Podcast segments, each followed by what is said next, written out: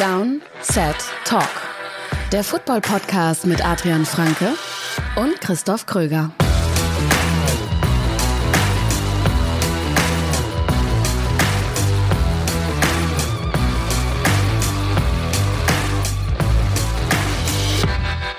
Ja, moin! Herzlich willkommen zu einer neuen Folge Downset Talk. Das ist der offizielle NFL-Podcast von der Zone und Box mit mir, Christoph Kröger und Adrian Franke. Einen wunderschönen guten Tag. Noch ein guter Monat bis zum Draft. Ziemlich genau ein Monat. In rund vier Wochen ist es soweit. Dann steht die erste Runde an und wir schauen heute in unserer zweiten Draft-Preview auf die Wide Receiver. Wie fandst du die Klasse? Wollen wir das schon jetzt hm. machen oder wollen wir gleich über die Klasse allgemein sprechen und wie also, das Scouting so war? Wir können ja ein kleine Preview schon mal. Also, ich habe mega Bock auf die Folge. Ich habe mhm. mega Bock auf die Folge, weil ich finde, bei den Quarterbacks war es natürlich so. Also, wir, wir, wir, wussten auch da unsere Rankings nicht, aber es ist ja relativ klar, wer also die Top 4 sind. Ja, ja, klar. Ähm, und selbst, und dann innerhalb der Top 4 war ich mir auch relativ sicher, dass wir die gleiche 4 haben würden. Das heißt, es war ja wirklich so die Frage, wer hat vielleicht den einen an 1 und den anderen an 2 so. Und das sind ja dann letztlich auch so Nuancenunterschiede. Ich glaube, das hat man ja auch gemerkt ähm, in der Folge vor zwei Wochen. Heute ist hm. so gefühlt viel möglich. Also, ich habe schon überlegt, ich, ich, ich hoffe so ein bisschen drauf, dass du ein, zwei Leute in deiner Top 10 hast, die ich gar nicht in meiner Top 10 habe, damit ich, damit mir die Wahl dann hinterher leichter fällt, über wen ich noch zusätzlich sprechen will, weil ich auch finde, so zwischen, wenn ich jetzt auf mein Ranking gucke, zwischen 8 und 14 ungefähr, ähm, wird es dann halt auch sehr fließend, die Übergänge.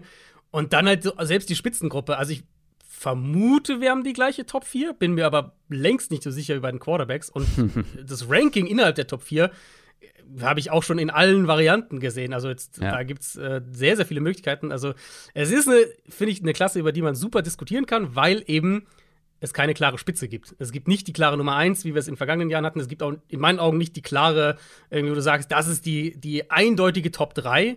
Ähm, und das ist natürlich einerseits so ein bisschen qualitativ ist es nicht auf dem Level, das wir in den vergangenen Jahren hatten.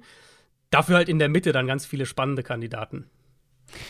Ich bin auch sehr gespannt und ich würde bezweifeln, dass wir die gleiche Top 4 haben, weil ich habe so ein paar kleinere Schocker, würde ich es jetzt nicht nennen, aber ich weiß, dass ich bei allen zwei Leuten ähm, deutlich niedriger bin als der Konsens. Okay.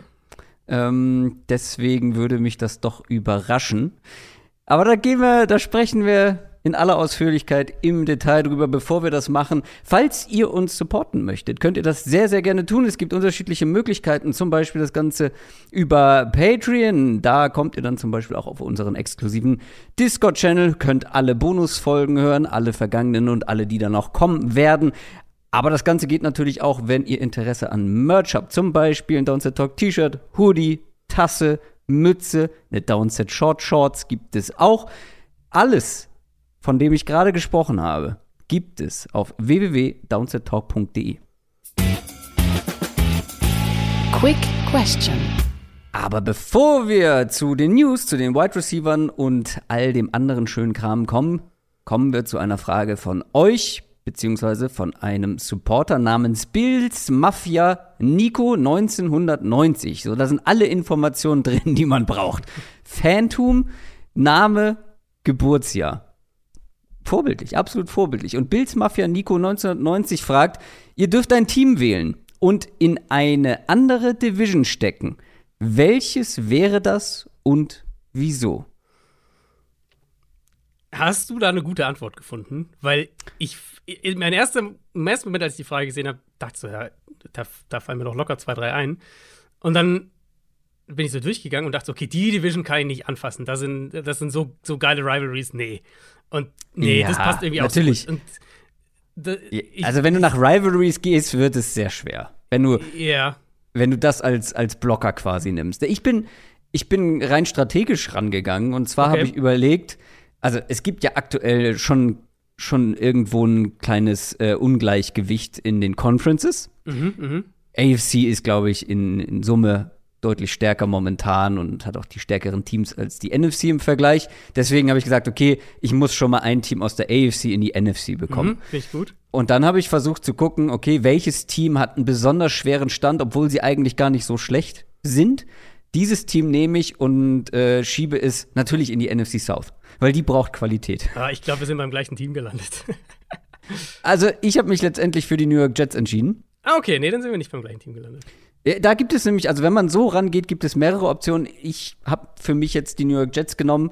Natürlich gibt es hier sehr schöne Rivalries, ähm, die es schon über sehr, sehr lange Zeit gibt ähm, und die auch andauern. Aber das Ding ist für mich, die New York Jets haben irgendwie, finde ich, den schwersten Stand von allen fast. Hm. Man kann auch ein paar andere Teams nennen.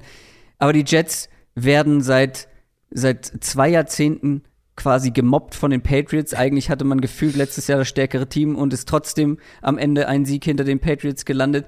Dann hat man ähm, die Dolphins, die jetzt voll auf Angriff gehen und die Bills, die halt einen der besten Quarterbacks der Liga im Team haben. Und trotzdem würde ich sagen, die Jets, die Jets haben mehr verdient und die Jets in der NFC South würden, glaube ich, echt um den Titel mitspielen können. Und deswegen war das meine Wahl. Witzig, wir sind, also wir waren lange auf einem ähnlichen Zug und dann kamen wir aber zu einer anderen Schlussfolgerung. Du bist, du bist äh, in die AFC West abgebogen, oder? Nee, nee, ich bin in, in der gleichen Division, aber ich habe die Dolphins in die NFC South geschickt. Was? Weil ich finde, es passt okay. geografisch besser. Also ich dachte, das war so mein Gedankengang. Geografisch hättest du dann die Bucks und die Dolphins direkt nebeneinander, die mhm. Saints mhm. quasi direkt Stimmt. daneben und die Falcons halt ein kleines bisschen nördlich davon. Das war irgendwie so mein, also als ich ja. auf die Karte einfach geguckt habe, war das so, Ey, das würde eigentlich voll gut passen, so von, von der Geografie her. Ähm, du bist unser Umweltbeauftragter, weil das ist ja. natürlich auch ja, viel klimafreundlicher, wenn halt nicht ganz so weite Strecken geflogen werden. Ich dachte halt auch, dass du safe darauf landest, weil es halt so ein bisschen monkier ist. Also so ein, also wenn du jetzt auf die Karte guckst, dann hättest du halt diese vier Teams in der Weg so direkt nebeneinander. Die Jets kommen ja von ganz da oben dann. Ähm, Ey, aber mein geografisches Wissen in den USA ist sehr, sehr limitiert, okay, okay, okay. sehr roh. Sehr gut. Aber witzig, habe ich da gar nicht drüber nachgedacht dass wir so doch ähnliche Gedankengänge hatten. Ähm, aber ja, ich wäre bei den Dolphins. Ich würde die Dolphins in die NFC South packen und, mhm. äh, und sagen, von mir aus dann äh, dürfen die Panthers in die East, wenn man eins tauschen muss, weil die sind das nördlichste Team einfach, ist der einzige Grund. Aber das war so mein, wo ich gelandet bin. Sehr gut. Ich bin sehr gespannt, wen ihr transferieren würdet innerhalb der NFL. Wen und wohin? Schreibt uns gerne überall da, wo es geht. Twitter, Instagram oder in die YouTube-Kommentare. News aus der NFL. Auch wenn wir diverse News-Updates gemacht haben im Laufe der Woche, drei insgesamt, gibt es doch noch etwas aufzuarbeiten. Die News-Updates könnt ihr überall hören, wo es Podcasts gibt, sind Downset Shorts dauern also maximal, ich weiß gar nicht, was war das längste, war auch eine Dreiviertelstunde sogar oder so. Die erste, ah, das erste, glaube ich, war recht lang. Das erste war relativ ja. lang, danach wurde es ein bisschen kürzer und gar nicht so lang wird es auch heute dauern. Fangen wir mal mit den Houston Texans an. Die waren weiterhin aktiv, haben ja immer noch ordentlich Cap Space zu investieren, haben sich unter anderem den besten Titan auf den Markt geholt, mhm. Dalton Schulz. Genau, Texans, eines der Teams, wir hatten am Montag ja unser letztes Update gemacht. Da waren die Texans auch äh, sehr prominent drin. Und da hatten wir schon gesagt, die, die Texans bauen eigentlich so, wie hast du es gesagt? Ich glaube, ein ganz, ganz gutes Nest, hast du, glaube ich, gesagt. Ja, ähm, für, das, für das Küken. Genau, für das Quarterback-Küken. Und das ja. setzen sie jetzt eigentlich fort. Wir hatten die Offensive Line, war ja am Montag ähm, so ein bisschen das Thema mit dem neuen Laramie Tunsil-Vertrag. Da haben wir schon gesagt, Playmaker sind jetzt natürlich ein Punkt, weil auch ein Thema am Montag war ja der Brandon Cooks Trade, der mhm. die Texans jetzt wenig überraschend, aber jetzt die dann auch offiziell verlassen hat. Also Playmaker noch ein Thema und da sind sie jetzt natürlich noch nicht fertig. Ich bleibe dabei, dass Wide Receiver an Nummer 12, das ist ja der zweite Erstrundenpick der Texans, absolut äh, im Rennen ist, passend zur heutigen Folge. Aber jetzt dann einen Spieler wie Dalton Schulz zu bekommen, der allem Anschein nach ähnlich wie CJ Gardner Johnson seinen Markt falsch eingeschätzt hat, beziehungsweise sein Agent den Markt falsch eingeschätzt hat. Und am Ende jetzt für ein Jahr und 9 Millionen Dollar unterschreibt, bis zu 9 mhm. Millionen Dollar unterschreibt, in der Hoffnung eben nächstes Jahr dann einen stärkeren Markt zu haben. Das ist halt ein Signing, das schnell auch helfen wird wenn wir jetzt überlegen, was hilft einem Rookie-Quarterback, der in diese Situation reinkommt. Und ich bin ja nicht mal so ein großer Dalton Schulz-Fan, weil der halt einfach rundum solide ist. Und ich so als Team von, von der, von der Teambuilding-Perspektive wäre ich da zögerlich, so einen Titan da jetzt viel zu bezahlen. Haben die Texans jetzt ja auch nicht gemacht mit diesem Einjahresvertrag. Und in diese Situation dann gibt er den Texans halt einen Titan, der Inline spielen kann, der blocken kann, der ein verlässlicher mhm. Receiver ist und der halt wahrscheinlich auch gerade für einen jungen Quarterback eine gute Absicherung sein kann. Ja, sehe ich ganz genauso. Einfach ein wirklich sehr, wie du schon gesagt hast, solider Passcatcher ja auch. Genau. Das hilft einem jungen Quarterback durchaus. Und dann gibt es noch Support fürs Backfield, aber wahrscheinlich eher in der Backup-Rolle. Ex-Bills Running Back Devin Singletary ist jetzt in Houston. Genau, das spiegelt der Vertrag auch wieder ein Jahr bis zu 3,75 Millionen Dollar. Also da sind wir schon sehr weit unten im, im Gehaltsspektrum. Also ist halt eine total sinnvolle Ergänzung zu Damian Pierce, würde ich sagen. Singletary, Damian Pierce. Ich glaube, da hast du ein Backfield, mit dem du schon arbeiten kannst. Kannst du noch, auch überlegen, ob du noch einen, äh, einen Pass-Catching-Back irgendwie Mhm. noch dazu holst. Aber stilistisch ergänzen die beiden sich ja schon auch recht gut. Ergänzen auf jeden Fall, aber mein erster Gedanke war auch, irgendjemand, der ganz zuverlässig Bälle fangen kann, Ja. bei Third Down wäre gar nicht so Ja. schlecht. Einer, Aber der. Spoiler, Hm? da gibt's einige in diesem Draft. Also da, wenn sie das, wenn sie das suchen und irgendwie in den mittleren Runden, da werden sie was finden. Einer, der es auch nicht so sehr mit Bälle fangen hat und auch ein Running Back ist, ist Damian Harris, ehemaliger Patriots Running Back. Der ist jetzt aber bei den Bills im Backfield unterwegs. Genau, und Bills ja eben äh, Devin Singletary verloren. Mhm. Und ich habe dann auch mal kurz auf die Depth-Chart geschaut. Mein James Cook und Naheem Heinz, die haben so das Gegenteil zu, zu dem, was, was Houston hat. Die haben mal zwei Passcatcher. Ähm, gutes Receiving-Backfield, aber doch eher auch überschaubares Rushing-Backfield, würde ich sagen. Und Harris, auch hier wieder, finde ich, passt halt super als Ergänzung rein. Auch bei ihm ist es ein Jahr bis zu 3,75 Millionen, also auf den ersten Blick erstmal der gleiche Vertrag, den Singletary bekommen hat. Ein 26-jähriger Running Back, der vorletztes Jahr knapp 1000 Rushing Yards, 15 Rushing Touchdowns hatte für die Patriots. Und ich mag das für Buffalo vor allem, weil er ihnen halt eine Physis gibt, die sie bisher nicht hatten. Also Damien Harris ist ja auch nochmal ein ganz anderer Typ Running Back als Singletary. Damien Harris ist ja eher der Damien Pierce, wenn man so will. Ähm, physischer Runner. Mal gucken, ob sie vielleicht auch im Run-Game jetzt ja strategisch so ein bisschen umdenken. Mal schauen. Aber er ist einfach ein offensives Element, das sie so bisher nicht hatten. Und ich glaube auch eins, dass dieser Offense fehlt. Natürlich musst du das dann immer noch in die richtigen, äh, ja, in die richtigen Strukturen reinpacken und ihm entsprechende Gelegenheiten geben. Aber ich glaube, so eine Art Runner kann dieser Offense gut tun. Ja. Äh, Und ist auch für Damien Harris, glaube ich, ein Upgrade. Hatte echt einen schweren Stand bei den Patriots. Ja, Hatte mit Verletzung zu tun. Dann hat man da aber eher einen Ramondre Stevenson präferiert in Mhm. New England. Und wie du schon sagst, die Bills haben so einen Runner-Typ einfach nicht. Das, ich glaube, gerade so Short Yardage, Goal-Line-Work, Genau. da könnte Damien Ja. Harris eine gar nicht zu unterschätzende Rolle spielen. Dann sind wir bei den Tennessee Titans. Die haben in ihre Secondary investiert und zwar in Form von Sean Murphy Bunting. Ja, ist ein Deal als Absicherung, würde ich sagen. Ein Jahr bis zu 5 Millionen. Äh, Murphy Bunting bringt Flexibilität mit, kann im Slot spielen, kann außen spielen, hat bei den Bucks ja auch beides regelmäßig gemacht. Und äh, die Titans an sich, die Titans haben ja eigentlich ein gutes Trio mit Fulton, Elijah Molden und Roger McCreary. Aber eben halt auch ein Trio mit Verletzungsproblemen. Und jetzt Murphy Bunting zuletzt auch Verletzungsprobleme gehabt, muss man dazu sagen. Ich würde einerseits nicht ausschließen, dass er starten kann in dieser Gruppe, ob jetzt im Slot oder außen. Im besten Fall ist er halt deine Absicherung und eine Art High-End Nummer 4. Und wenn dann einer verletzt ist, dann kann, hast du einen, einen sicheren Kandidaten, der reinrutschen kann. Also ähm, ich glaube, das ist auch so ein bisschen eine Reaktion auf die Verletzungen und ähm, die Verletzungsprobleme, die sie letztes Jahr hatten in der Secondary und diese Titans Cornerback-Gruppe, damit kannst du schon arbeiten. Die Indianapolis Colts haben quasi Slot Receiver getauscht. Paris Campbell ja verloren, aber jetzt Isaiah McKenzie, den Ex-Bills Wide Receiver, geschnappt. Ja, also wie du sagst, direkter Ersatz im Prinzip auch irgendwo ähnliche Spielertypen, nicht ganz eins zu eins, aber schon so diese Speed-Slot-Receiver-Rolle. Ähm, ich ich glaube, McKenzie hat sogar ein bisschen mehr Upside als Campbell, ehrlich gesagt. Bei Campbell sind halt Verletzungen das Problem immer gewesen. Bei McKenzie ist es die Inkonstanz als Receiver. Ähm, ich glaube, es ist eine sinnvolle Reaktion im ersten Schritt auf den Campbell-Abgang und die Colts brauchen ja auch einfach so ein bisschen Explosivität. Sie haben Pittman und Alec Pierce, so diese großen Receiver, ähm, aber sie brauchen auch so ein bisschen Explosivität, Quickness auf der Receiver-Position und damit ist es jetzt nicht unbedingt erledigt, wenn du McKenzie holst, aber es ist eben ein erster Ersatz, nachdem sie Campbell verloren haben. Das waren die News. Jetzt sprechen wir über Wide Receiver. Der NFL Draft. Du hast ja schon gesagt, du hast mega Bock auf diese Folge. Und ich kann da nur zu 100% zustimmen, gerade weil ich jedes Jahr, und ich habe es glaube ich auch schon mal erzählt, jedes Jahr das Gefühl, Wide Receiver und Running Backs zu scouten fällt mir so, so viel einfacher, weil ich zumindest weiß, weil ich jetzt nicht im Tackle Football, aber weil ich diese beiden Positionen irgendwie mal gespielt habe und weiß, worauf es ankommt, worauf man achten muss, worauf man als Spieler achtet, was Schwierigkeiten sind und so weiter. Also die Details fallen mir viel leichter mhm, ähm, ja, das zu beobachten und zu, zu analysieren. Und deswegen ist das immer wie für mich, für mich sind Quarterbacks Arbeit und jetzt die Wide Receiver, die Running Backs sind halt, also das ist einfach nur Spaß. Ähm, macht großen Spaß, zumindest ähm, die vorderen Regionen, wenn man dann hinten raus ähm, dann so in Runde 5, Runde 6 oder so weiterkommt. Ja, ja. Da wird es auch mal zäh, aber das ja. ist bei jeder Position so. Aber trotzdem mhm. grundsätzlich die Wide Receiver und Running Backs zwei meiner Lieblingsfolgen im Jahr.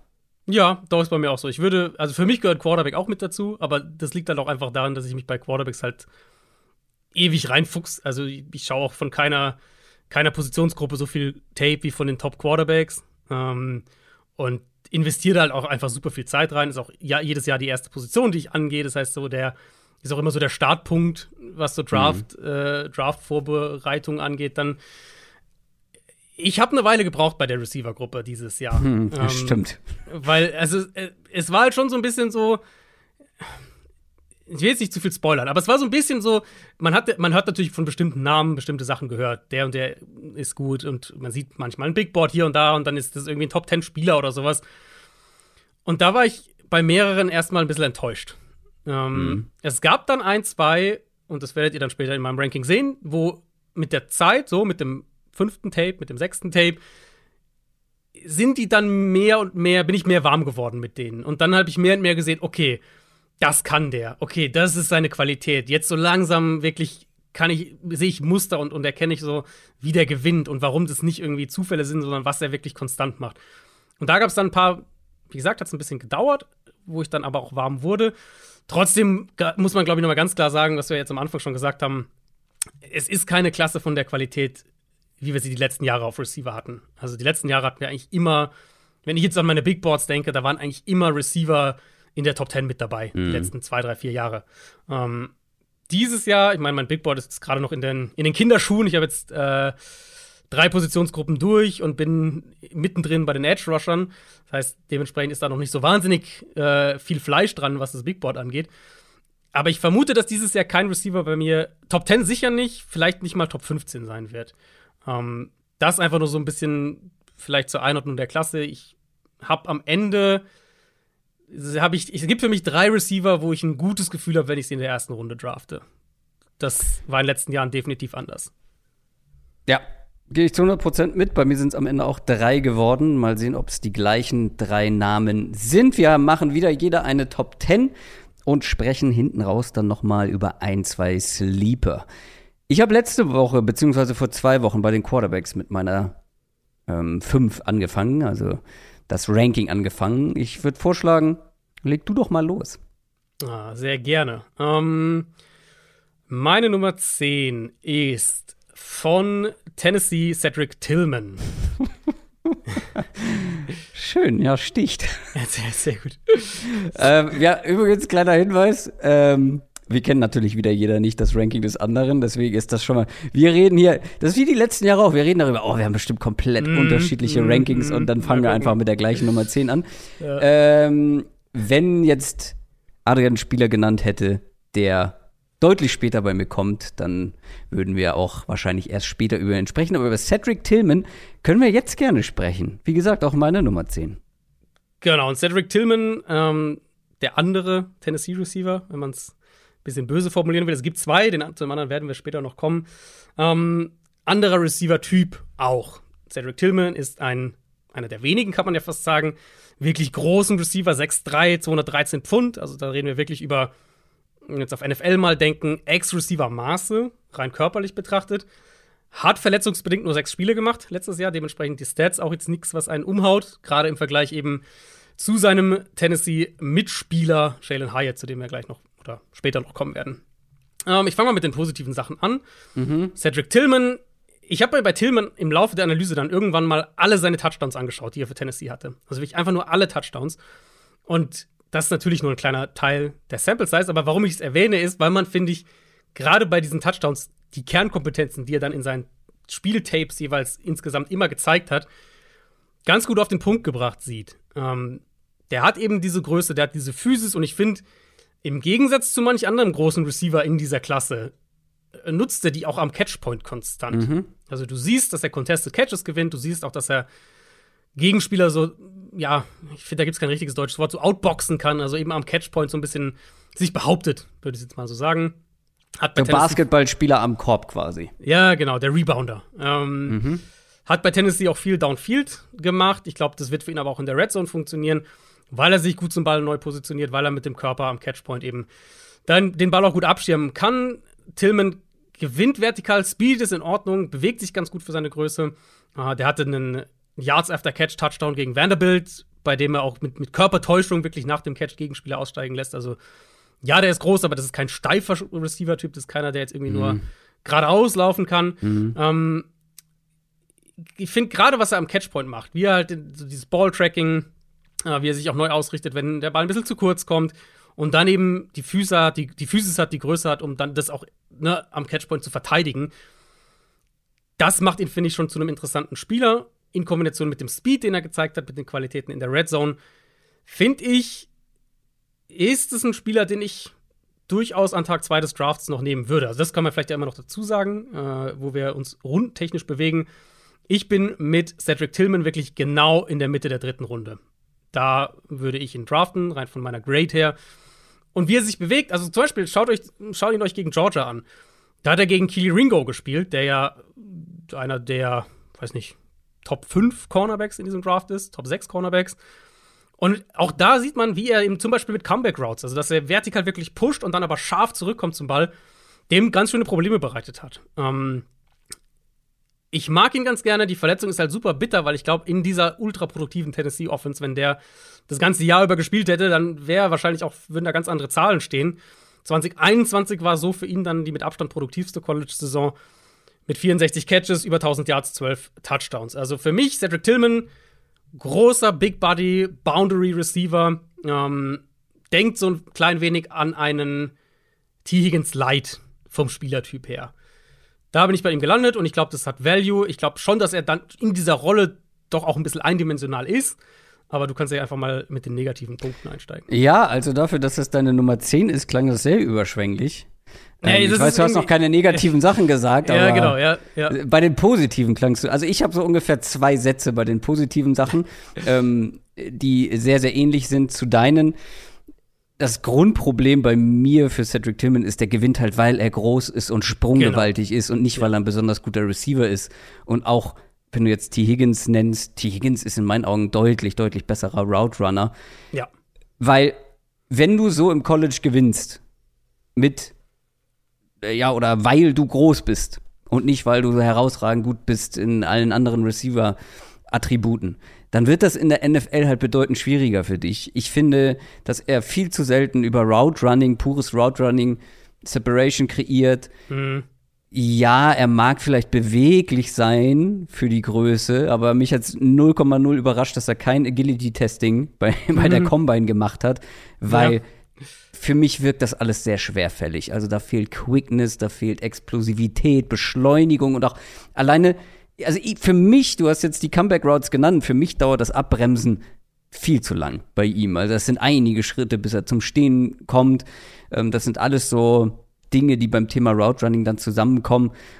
Und wenn ich mir dann eben so einen Receiver vorstelle, groß, physisch, ja, dann erwarte ich irgendwo auch, gerade wenn wir von einem Outside-Receiver sprechen, dann in dieser Tennessee, in dieser vertikalen Tennessee-Offense, dann erwarte ich irgendwo auch einen gewissen Top-Speed. Den fand ich jetzt auch nicht so beeindruckend bei ihm. Bei den positiven Dingen gehe ich komplett mit. Der hat einen gewissen Wert, gerade eben in dieser Receiver-Gruppe. Es sind sehr wenige mhm. große physische Receiver dabei. Aber für mich auch nicht vor der dritten Runde. Cedric Tillman. Genau, ich habe das hast du so zusammengefasst eigentlich. Ich habe mir mein erster oder mein zentraler negativer Punkt ist, ich weiß nicht, auf wie vielen Wegen der in der NFL gewinnen kann. Und wenn es halt wirklich mhm. mit Größe ist, dann ist es halt sehr eindimensional.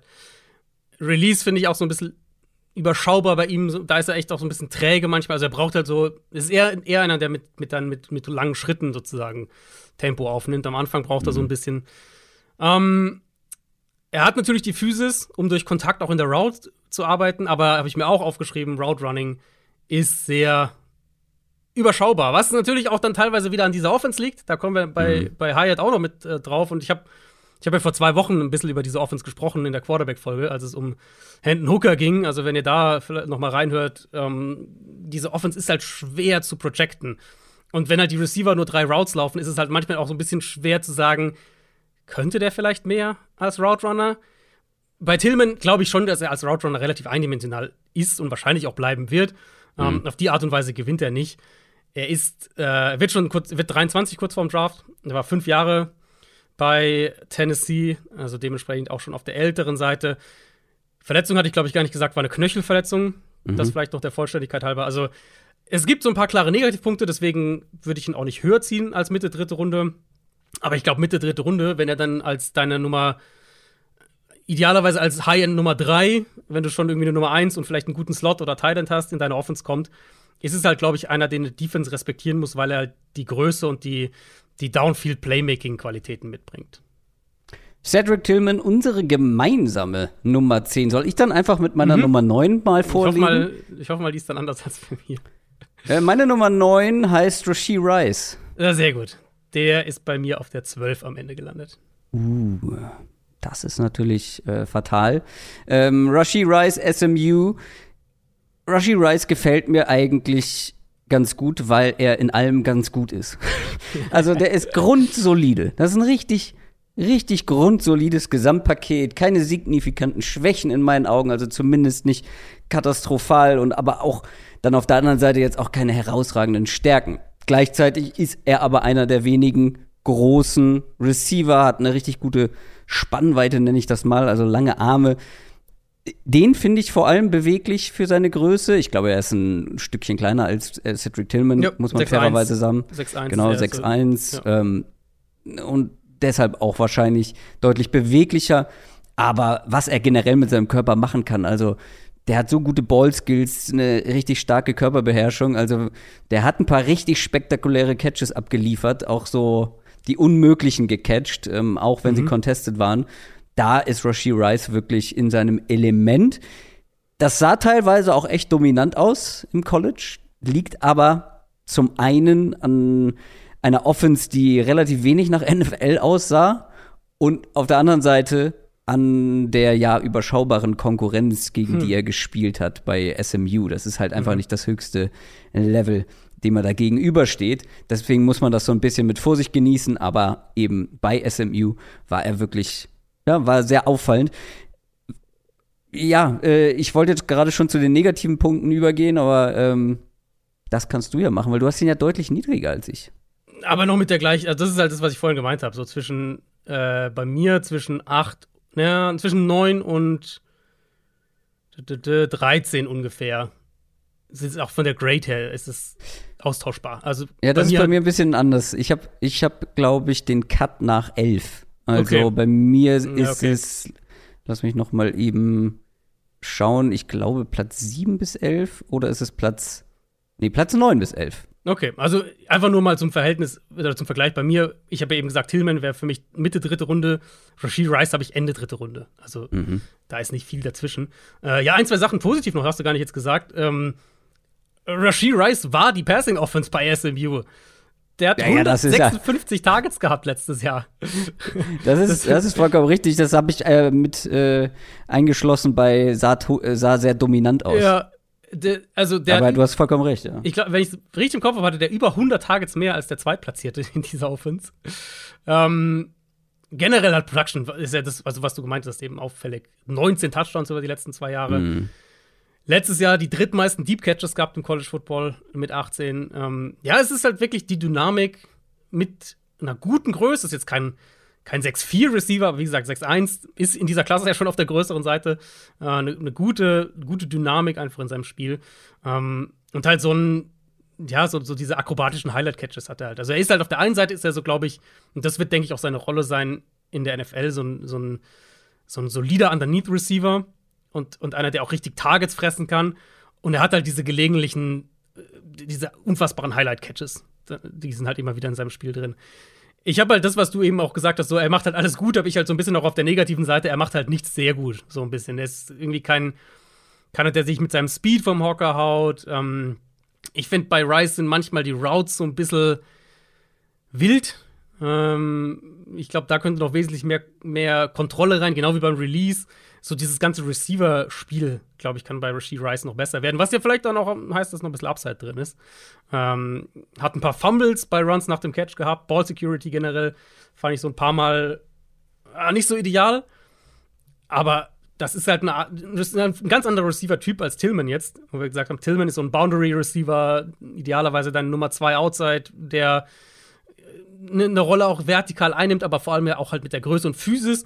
Rice ist für mich halt eher einer, wo ich sage, den kann ich mir auch innen vorstellen und halt wirklich mit als Screen Receiver, was er ja auch viel gemacht hat bei SMU, hat ja auch viele Screens gefangen, als Screen Receiver, aber auch eben so diese klassischen Slant Routes, solche Geschichten und dann ihn eben auch nach dem Catch ein bisschen was machen lassen. Und ich glaube, da, da liegt auch eine Qualität von ihm eben. Diese Transition hin zum Runner nach dem Catch, die fand ich bei Rice auch ganz gut. Einfach ein schönes Gesamtpaket in meinen ja. Augen. Speed. Wenn der noch ein bisschen mehr Speed hätte, äh, würde er, glaube ich, noch ein, zwei Plätze weiter ja, oben sein. Also, es ist halt, und deswegen passt für mich auch in die Underneath-Rolle eben rein. Es ist halt bei ihm der Long Speed.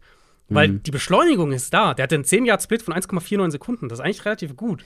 Ja, also aber on Tape, also ich habe, der hat ja auch so absurde Sprünge bei der Combine gemacht, ja, was genau, ja auch genau, auf ja. viel Explosivität schließen lassen müsste. On Tape habe ich diese Explosivität aber zu selten ja, gesehen. Auf jeden Fall nicht so, wie er getestet hat. Da bin ich, da bin ich bei dir. Ich habe mir auch aufgeschrieben, ich glaube, seine Rolle idealerweise ist halt ein Possession Receiver in der NFL. Mhm.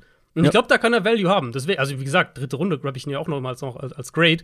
Das ist ja keine schlechte äh, ist ja keine schlechte Grade für einen Receiver. Die Bustgefahr bei Rushy Rice ist in meinen Augen sehr gering. Du weißt, was du bekommst. Mhm. Das Boom-Potenzial ist halt, also ist nicht genau. ausgeschlossen, ja, ähm, es, ja, aber es ist halt auch wahrscheinlich eher gering. Ja, ja. Wer ist deine Nummer 9?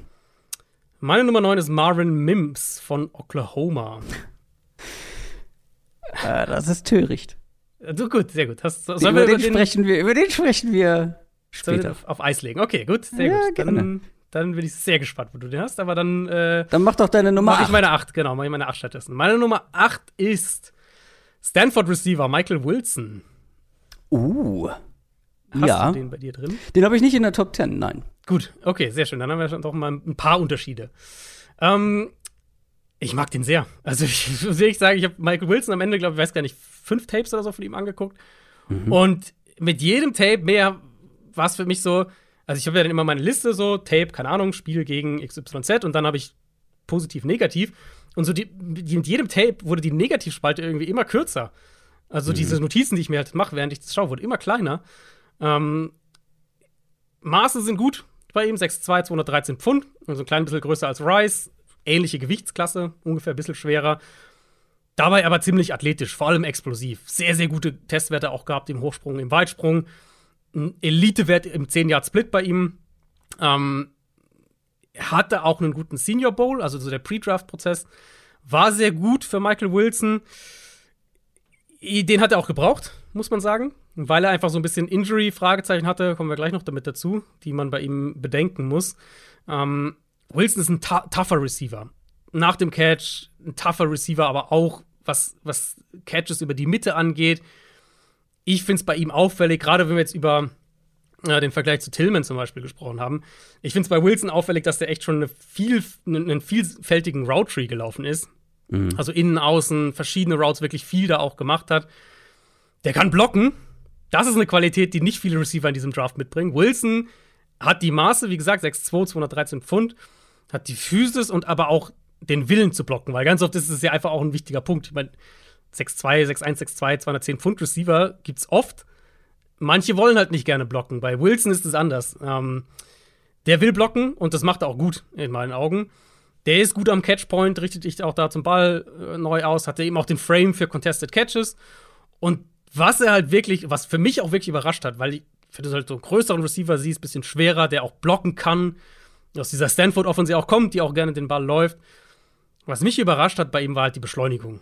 Der nimmt richtig gut Tempo auf und der hat super schnelle Füße. Und was er halt damit viel macht, ist früh im Play gewinnen. Also der, der Play-Speed ist echt gut und dann hat er so diese einzelnen Bewegungen mit den Füßen, so eine kleine Körpertäuschung und hat halt regelmäßig Cornerbacks damit auch aus der Balance gebracht. Ähm, kann auch, finde ich, auch da wieder, gerade für seine Größe, aber selbst wenn wir diesen Qualifier weglassen, kann der scharfe Routes laufen. ähm, kann kontrollierte Routes laufen. Und wenn er halt Raum bekommt beim Release, wenn, wenn er jetzt nicht in Press war, dann kann der halt echt explodieren und hat dann, wenn er so ein Two-Way-Go hat, also ne, wenn er links oder rechts gehen kann, hat der Cornerbacks echt ziemlich konstant aussteigen lassen. Und das war für mich halt ein Komplettpaket, wo ich gesagt habe, also das hat für mich schon echt Value und da sehe ich auch noch Potenzial. Der kann blocken, der kann innen, der kann außen spielen. Der ist als Route Runner in Ordnung schon. Der hat die schnellen Füße, aber auch die Physis, um eben einen Catchpoint zu gewinnen. Release fand ich, ich habe mir seine Senior Bowl Drills angeschaut. Release fand ich auch da ziemlich gut. Ähm, wir wissen, dass das jemand ist, der sehr hoch geschätzt wurde bei Stanford, Team Captain da auch war. Der kann auch Special Teams spielen, wenn man jetzt sagt, wir draften einen hier, keine Ahnung, dritte Runde und wollen aber dann auch, dass der Special Teams spielt. Kann er auch machen. Wir müssen halt über die Verletzungen sprechen bei, mhm. bei Michael Wilson. 2022, also vergangene Saison, nur sechs Spiele gemacht. Verletzungsbedingt 2021 hat er nach einer Verletzung aus der Vorsaison, also aus der 2020er Saison, hat er 2021 nur vier Spiele gemacht. Also seine letzte wirklich komplette Saison war 2019. Das ist auch schon ein paar Tage her. Ähm, er ist ein Receiver, der für mich noch konstanter damit werden muss, in der Route dann auch zu gewinnen. Also, wie gesagt, auf den ersten Schritten, da hat er oft gewonnen. Aber wenn es nicht geklappt hat, fand ich, fehlt so noch so dieser, dieser zweite Plan so ein bisschen dann, um in der Route auch zu gewinnen. Das heißt, er wird auch einen Quarterback brauchen, der ihm ein paar Bälle in enge Fenster zuwirft, letztlich. Ähm, er ist kein Elite-Speed-Guy, kein Long-Speed-Guy, ist kein Field-Stretcher oder sowas wahrscheinlich ist es keiner, hm. der jetzt so ein bisschen wie das, was wir bei Rice gerade gesagt haben. Wahrscheinlich ist es keiner, der jetzt die Elite-Upside hat, im Endeffekt. Aber das Gesamtpaket finde ich schon sehr, sehr gut. Und ein bisschen Upside sehe ich bei Wilson. Deswegen war das so eine, irgendwie eine positive Überraschung für mich, auch ein Receiver, den ich, den ich finde, gibt es in diesem Draft nicht so wahnsinnig oft vom Spielertyp her. Eben diese Physis gepaart mit einer gewissen Quickness durch die schnellen Füße plus die, die, die Blocky-Qualitäten. Ähm, ja, ich mochte den sehr. Ich habe den späte zweite Runde. Michael Wilson. Ja, ich kann es verstehen. Er ist jetzt bei mir auch nicht weit außerhalb der Top 10, aber dann doch noch mal ein gutes Stück zurück. Und es war so einer dieser Spieler, die habe ich mir gegen Ende noch mal angeguckt. Deswegen nicht so wahnsinnig viele Tapes, weil ich relativ früh für mich entschieden habe, der wird nicht mehr in die Top 10 kommen. Jetzt, wo du so geschwärmt hast, denke ich mir, na, vielleicht sollte ich doch noch mal ein bisschen, äh, sollte ich noch ein paar mehr schauen. Aber ich, ich sehe das alles mit dem Route Running und alles, was du gesagt hast. Mein Problem ist dann halt aber ein Receiver, der eine 4, 5, 8 auf 40 Yards läuft. Dazu noch so viele Verletzungen hatte. Ja. Der war bei mir halt dann sehr schnell, also ich habe Tapes angeguckt, fand ihn auch ganz nett, dann ein bisschen mich eingelesen. So, das ist immer so die Reihenfolge, die ich mache, um ähm, zu gucken, wie, wie ist so der Stand der Dinge bei ihm. Und wie du schon gesagt hast, der hat einfach wirklich nicht viel gespielt. Ähm, gleichzeitig dann halt eine Combine, auf der einen Seite gut mit den, mit den Jump-Werten äh, und dem 10-Yard-Split auf 40 Yards, aber die 40 Yards, eine 4, 5, 8, dazu noch irgendwie richtig kurze Arme, die finde ich auch manchmal auf Tape so ein bisschen aus, auffallen. War er dann bei mir kein Kandidat für die Top 10, aber weit draußen ist er auch nicht. Mm, ja, es ist halt wirklich die, also die Rolle ist halt bei ihm natürlich auch entscheidend und da ähm, finde ich, ist die Parallele zu, zu Rice eben wieder so ein bisschen gegeben, weil wenn du auf den 10-Yard-Split schaust, da sind Rice und Wilson fast exakt identisch. Also da sind sie fast genau gleich. Ähm, Wilson hat ganz gute Werte gehabt im, im, äh, im Shuttle, glaube ich auch. Und halt, und das ist natürlich, das passt halt wieder zu seiner Rolle, 23 Wiederholungen bei Bench Press. Jetzt ist Bench Press nicht.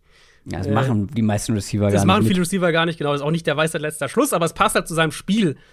Ähm, und ich glaube halt, die Rolle, die er in der Offense spielen kann, ist halt einfach hat mehr Dimensionen als die von vielen anderen Receivern. Auch zum Beispiel mit, verglichen mit Rice, verglichen mit Tillman.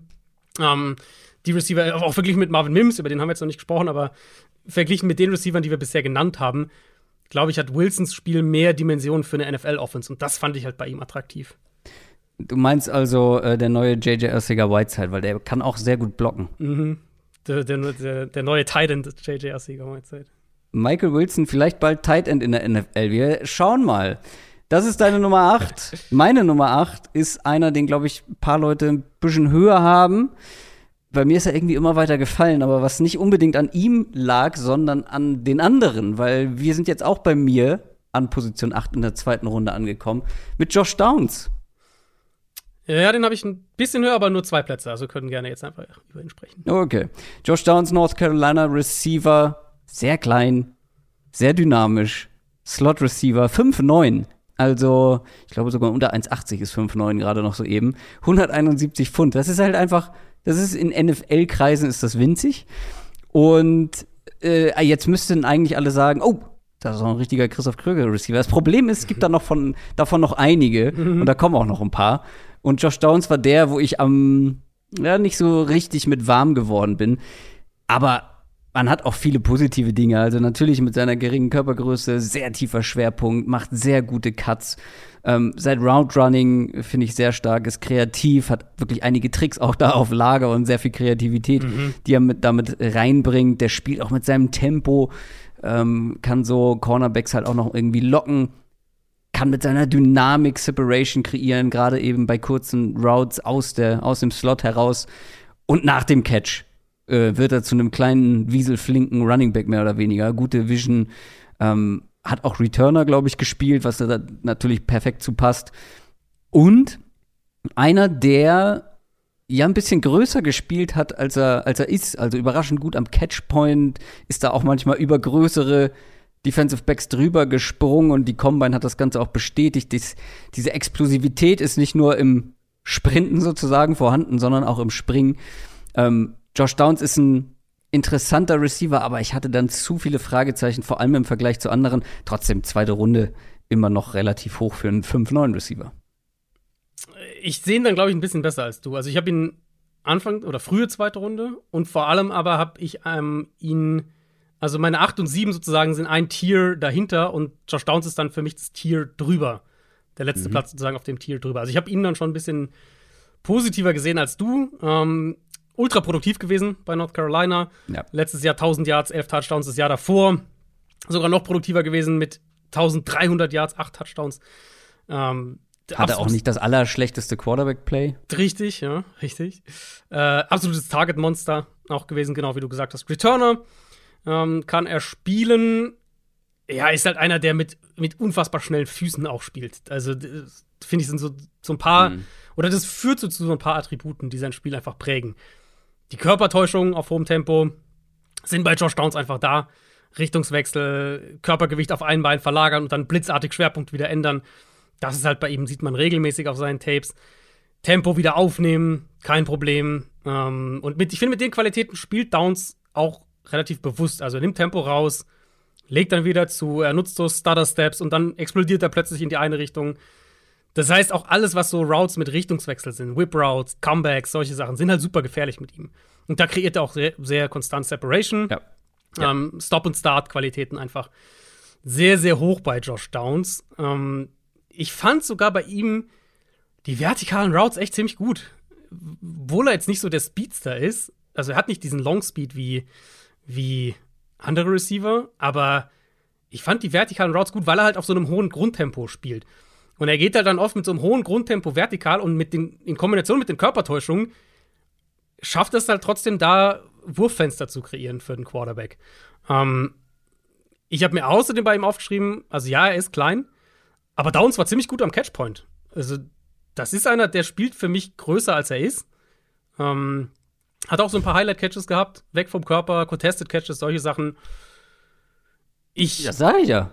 Ja, genau. Also ich mag den ja, eigentlich. Ja, genau so gesagt. Ja. Ich, also ich, ich, ich mag den eigentlich mehr als du, aber trotzdem muss ich dir ja zustimmen, er ist halt ein Slot-Receiver in der NFL. Und das muss man natürlich beim Value so ein bisschen berücksichtigen. Aber ich würde den frühen Runde 2 nehmen.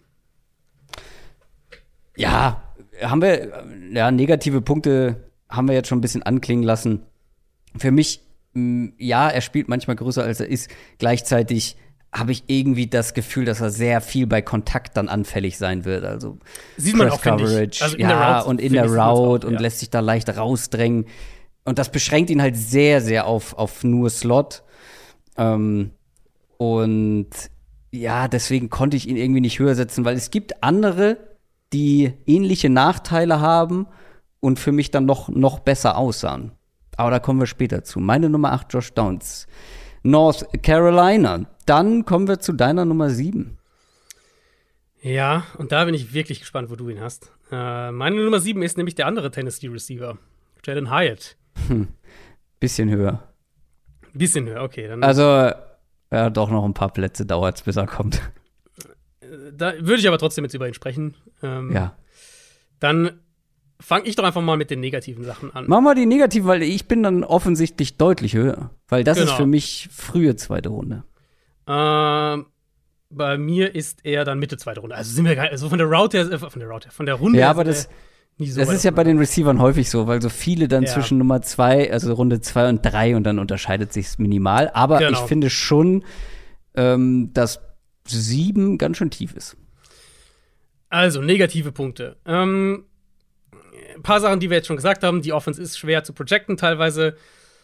Hyatt hat laut PFF in seiner gesamten College-Karriere 62 Snaps gegen Press-Coverage gesehen. Und ja, wenn. Ihr, wenn ihr euch diese Offense anschaut, bei vielen davon ist er gar keine Route gelaufen. Weil du in dieser Offense dann auch manchmal einfach keine Route läufst, sondern halt das Play auf der anderen Seite ist. Oder du halt irgendwie nur eine Route fakest oder irgendwie sowas.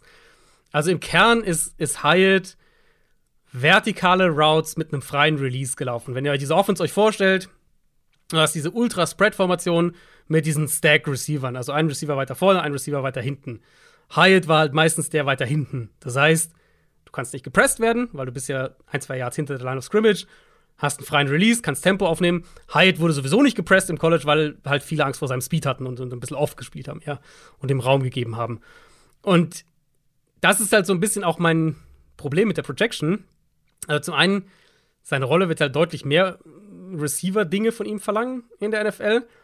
Und dann finde ich halt, also im Moment ist er halt für mich ein, ein, schneller Athlet, der Receiver spielt. Das war so ein bisschen mein Problem mit ihm, weil ich finde, viel zu häufig läuft er gar nicht so richtig Routes, sondern er sprintet halt mehr. Ähm, wenig Nuancen habe ich zumindest gesehen als Route Runner. Wenig geht so, dass du sagst, das ist eine scharfe Route oder eine gut getimte Route. Wenig. Ich fand selbst sogar, ich fand sogar seine Stop-and-Start-Qualitäten in den Routes nicht so dolle. So, also er ist halt, ich finde, er ist halt vor allem straight line schnell. Und bei Tennessee in der Offense hat das halt super funktioniert. Und das, da gibt es natürlich auch eine Rolle für in der NFL. Wenn du halt super schnell bist und geradeaus super schnell bist, wirst du eine Rolle finden in der NFL mir hat er halt im College so oft oder, oder viel zu häufig einfach gewonnen, indem er schnell geradeaus oder schnell diagonal gelaufen ist. Und das ist halt schwer auf die NFL zu übertragen. Und ich habe nicht nur halt wenig gesehen von ihm als Route Runner, sondern das, was ich gesehen habe, hat mir jetzt nicht gezeigt, dass da schon sozusagen der Route Runner versteckt ist und er es einfach nur nicht zeigen konnte in der Offense. Sondern für mich ist es ein interessanter Receiver wegen Speed, aber alles darüber hinaus für mich ehrlicherweise ein Fragezeichen dahinter.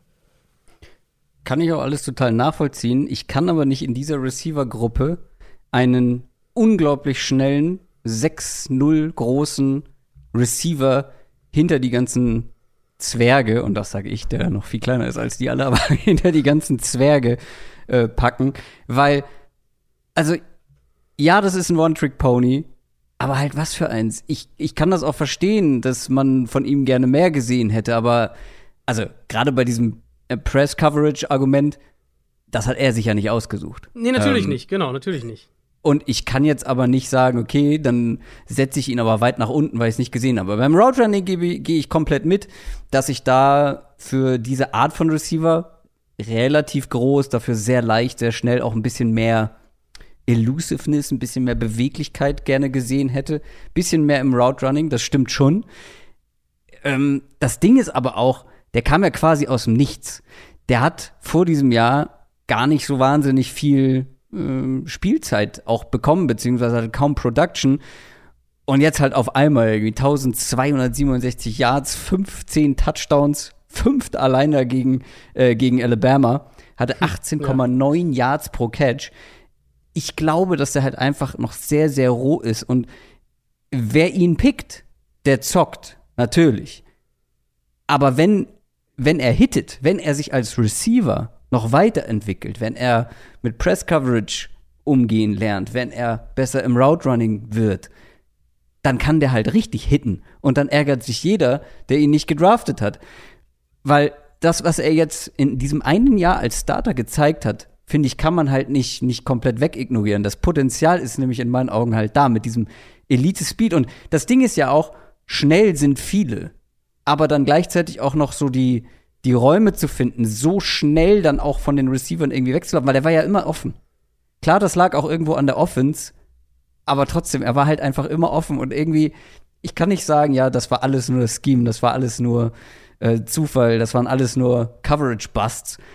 Der wird sicher eine Weile brauchen, aber ich glaube, in der richtigen Rolle, wo man eben auch diesen Speed so entfalten lassen kann, kann der, also hat der, glaube ich, echt noch Potenzial. Du musst dir mal diese Räume beschaffen. Weil das Ding ist, Jalen Hyatt hat den gleichen 10-Yard-Split wie Michael Wilson. Also, wir ja, wir reden über einen schnellen Receiver, 4-4, aber wir reden nicht über Elite-Elite-Speed nach NFL-Standard. Das finde ich, muss man so ein bisschen einordnen. Also, ja, der war super produktiv und ja, der ist schnell, überhaupt keine Frage. Aber der kommt jetzt nicht in die NFL und ist einer der fünf schnellsten Receiver. Und mit dem Qualifier hinten dran, finde ich, muss man so ein bisschen halt über sein Spiel nachdenken und sagen, was ist, was ist der Best Case? Was ist der Best Case für Jalen Hyatt, wenn der sich noch ein bisschen entwickelt? Was kann der werden? Das fragst du mich jetzt? Mhm. Ähm, Ich gebe dir mal einen Parameter. Glaubst, Ja. du, glaubst du, er kann besser werden als Will Fuller? Mh, Will Fuller in seiner Prime schwierig, aber er könnte so gut werden wie Will Fuller. Ich finde, das ist halt schon sein absolutes Maximum. Und, und Fuller in meinen Augen war. Also, wenn er Fuller erreicht, wäre ich schon ein bisschen überrascht. Sagen wir es so. Also, das würde mich schon ein bisschen überraschen, wenn er das schaffen würde. Ich glaube, ich würde ihn eher eine, eine Runde tiefer an, also eine Gruppe tiefer ansetzen. Mhm. Und ich. Natürlich ist es spektakulär. Die Production, ne, 1200 Yards, fast 19 Yards pro Catch und so weiter, 15 Touchdowns. Ne, die Production müssen wir nicht drüber reden. Über 3,2 Yards pro gelaufene Route und so weiter. Ähm, keine Frage. Eine vertikale Waffe, überhaupt keine Frage. Ich glaube halt, man muss ihm zumindest für den Anfang schon kräftig unter die Arme greifen. Schematisch jetzt gesprochen. Und ich hätte halt gern von ihm mehr gesehen als diesen reinen Speed. Und für mich war es halt vor allem dieser reine Speed in einer Offense, die das halt perfekt zur Geltung gebracht hat. Und das war so ein bisschen das, wo ich dann gesagt habe, die sechs Receiver, die ich höher ge gerankt habe, in meinen Augen machen einfach mehr. Und ähm, Hyatt, die Rolle, die er spielen kann, ist wertvoll, überhaupt keine Frage. Aber ich hätte halt, also ich habe halt einfach Zweifel daran, dass er viel mehr wird als eben dieses One-Trick-Pony. Ja, dann darfst du ihn nicht so früh draften. Ich kann mir schon vorstellen, dass mehr möglich ist. Übrigens, gemessen an der Combine war Jalen Hyatt der, der explosivere Receiver im Vergleich mit Will Fuller. Na, spannend. Also die Sprungwerte deutlich Aber besser. Fuller müsste Und der 10-Yard-Split schwerer war fast das gleiche. Fuller müsste schwerer gewesen sein, oder? Hätte ich jetzt gesagt. Äh, ja, 10 Pfund. Das stimmt. Ähm, ja, ich bin gespannt. Jalen Hyatt, kontroverser Kandidat, deine Nummer 7. Bei mir kommt er erst noch. Und ich glaube, bei meiner Nummer 7 ähm, bin ich deutlich tiefer als der Konsens und vielleicht auch deutlich tiefer als du. Und Jordan Addison, USC. Wow. Okay, Mhm. ja. Ich Ähm, bin, ich bin überhaupt nicht mit ihm warm geworden, aber dann lass uns später über ihn sprechen, über Jordan Addison. weiß sogar, was du meinst. Super witzig, weil das ist einer der Receiver, wo ich auch eine Weile gebraucht habe.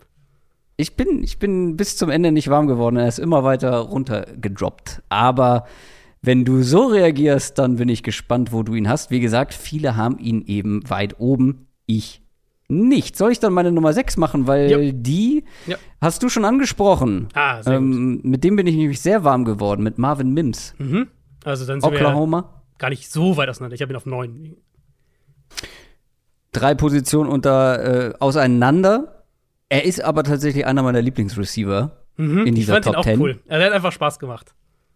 Er, ich hätte ihn gerne noch höher gesetzt, aber es ging dann irgendwie nicht. Dafür gab es zu viele Kritikpunkte mehr oder Ja, weniger, zu viele ja. Kontrapunkte. Aber Marvin Mims ist einer meiner Favorites. Ein, kriegt das, kriegt das Christoph Kröger Crush äh, Prädikat. Highspeed. Highspeed, vertikaler Big Play Receiver. Und auch er spielt größer, als er ist, weil ich war dann überrascht. Ich habe mir Tapes angeschaut einige, weil er auch sehr viel Spaß gemacht hat. Und dann habe ich mir erstmal seine Maße und äh, seine Production und so weiter angeschaut. Und ich war dann überrascht, ähm, wie klein er letztendlich war. Also mit 5'11. Mhm. Ich hätte locker gesagt, also 6-0 bestimmt, aber nein, 5'11. Ähm, und wie gesagt, on Tape wirkt er manchmal größer, spielt grö größer. Marvin Mims hat überall gespielt auf dem Feld, outside, inside, sogar aus dem Backfield. Ähm, der hat mit Speed gewonnen, mit Endspeed häufig. Long Speed, ja, genau. Mit Long Speed, genau, ist auch ähm, unter 4-4 gelaufen bei der Combine. Mhm. Und witzigerweise, das, ist, das passt halt perfekt zu der Beschreibung. Relativ, also nicht schlechter, aber für die Art Spieler, die er ist, relativ langsamer 10-Yard-Split, aber dann halt einer der schnellsten über 40 Yards. Und das ist halt dieser klassische Receiver, der nicht unbedingt auf den ersten Schritten gewinnt. Also, wie gesagt, jemand wie Michael Wilson, der, keine Ahnung, 20 Pfund schwerer ist oder sogar noch mehr. Der war schneller auf den ersten 10 Yards, aber halt Mims gewinnt halt dann auf die 40 Yards. Also der braucht ein paar Schritte, aber dann nimmt er halt richtig Tempo auf. Ich habe ihn halt sehr nah bei Jalen Hyatt, weil ich bei beiden so ein bisschen auch die, ähm, die Gemeinsamkeiten sehe. Bei Marvin Mims ist es halt noch so, hier gefällt mir halt wirklich diese Speed zu Smoothness Ratio. Yeah. Also sehr die, gut. der ist so schnell, aber gleichzeitig noch so, also wie so ein Aal, wie ein schneller Aal. Mhm. Den kriegt man nicht gegriffen, wie der ja. sich durch die Secondary ja. schlängelt und das auf einem unfassbar hohen Tempo. Ist halt wirklich beeindruckend zu sehen. Also die Defensive Backs, die, die wissen teilweise gar nicht, wie ihnen geschieht, weil er sich halt dann noch mit smoothen kleinen Bewegungen diese Defensive Backs zurechtlegen kann, um dann halt mit Speed over the top zu gehen. Ähm, und dann hat er eine absurde Körperbeherrschung. Also, was mhm. der für auch hier spektakuläre Catches am laufenden Band, einen nach dem anderen. Ja. Das Balltracking auch, mit welcher Leichtigkeit er tiefe Bälle aus der Luft pflückt, weil er perfekt zu diesen Bällen auch steht irgendwie. Und damit haben viele ähm, Probleme und jeder, der schon mal versucht hat, im Vollsprint einen richtig, richtig langen Ball zu tracken und zu fangen, am besten noch mit Gegenspielern, mhm. der weiß, wie unfassbar schwer das ist. Ja. Und das macht er halt, als wäre es nichts. Und diese, diese Mischung ähm, ist wirklich, also Speed, Beweglichkeit, Smoothness, Balltracking, Ball Skills ist wirklich äh, beeindruckend. Ähm, und er hatte den besten Catch äh, in diesem ganzen Draft gegen Texas Tech. Ja, Schaut ihn euch an. Stimmt. Komplett absurd. Ja, ja. Ähm, ja, fünftmeiste Deep Receiving Yards im College Football gab letztes Jahr. Glaube ich, beschreibt auch so ein bisschen seine Rolle. Tagetiefe im Schnitt von 17 Yards. Also auch das überrascht nicht. Ähm, Weniger ja. als Jalen Hyatt. Wie bitte? Weniger als Jalen Hyatt. Ja, gut. Fraud. ähm, aber also er er gewinnt halt eben viel, wie du, also du hast ja eigentlich perfekt beschrieben. Ich kann eigentlich gar nicht so wahnsinnig viel auf der Position. Ja, der macht die negativen Punkte, weil genau, es gibt leider ein paar, sonst wäre er bei mir in den Top 4, glaube ich. Genau, also er ist halt, er ist halt schmal gebaut. Der Release fand ich ist echt inkonstant. Ähm, was noch mehr dazu führt für mich, dass ich halt denke, dass er vielleicht am ehesten als ein vertikaler Slot Receiver in der NFL am Ende spielen wird. Route Running finde ich teilweise, vor allem für die, für die Größe und Physis, die er hat oder eben nicht hat, finde ich, ist sein Route Running teilweise zu sehr auf Kontakt ausgelegt, wenn er nicht mit den ersten, so mit, den, mit, mit ein paar schnellen Moves irgendwie halt gewinnt. Ähm, was ich gesagt habe, für einen Spieler seines Profils, also wenn ich so das Profil von Marvin Mims überlege, wie der am Ende für mich aussieht, hätte ich mir halt einfach nur mehr Explosivität in seinem Spiel ja. gewünscht. Und Quickness, dann, Quickness. Ja, genau, Quickness auch. Also so diese Dinge, die du eigentlich von so einem kleinen, in Anführungszeichen kleinen, schnellen Receiver haben willst. Ja. Ähm, und ich finde Aber so klein, also er ja, ist, ist, jetzt nicht, nein, so genau, wahnsinnig klein, nein, ne, genau, mit 5'11. Ist also. eigentlich eine normale, also voll in Ordnung als Größe. Ja. Ähm, und, aber ich finde, manchmal sieht man halt auch den Mangel an Physis dann doch am Catchpoint, manchmal ja. auch in der Route. Das sind halt so die Punkte mit ihm. Deswegen, äh, ich würde ihn wirklich gerne als so eine Art Tyler Lockett sehen, von der Rolle her.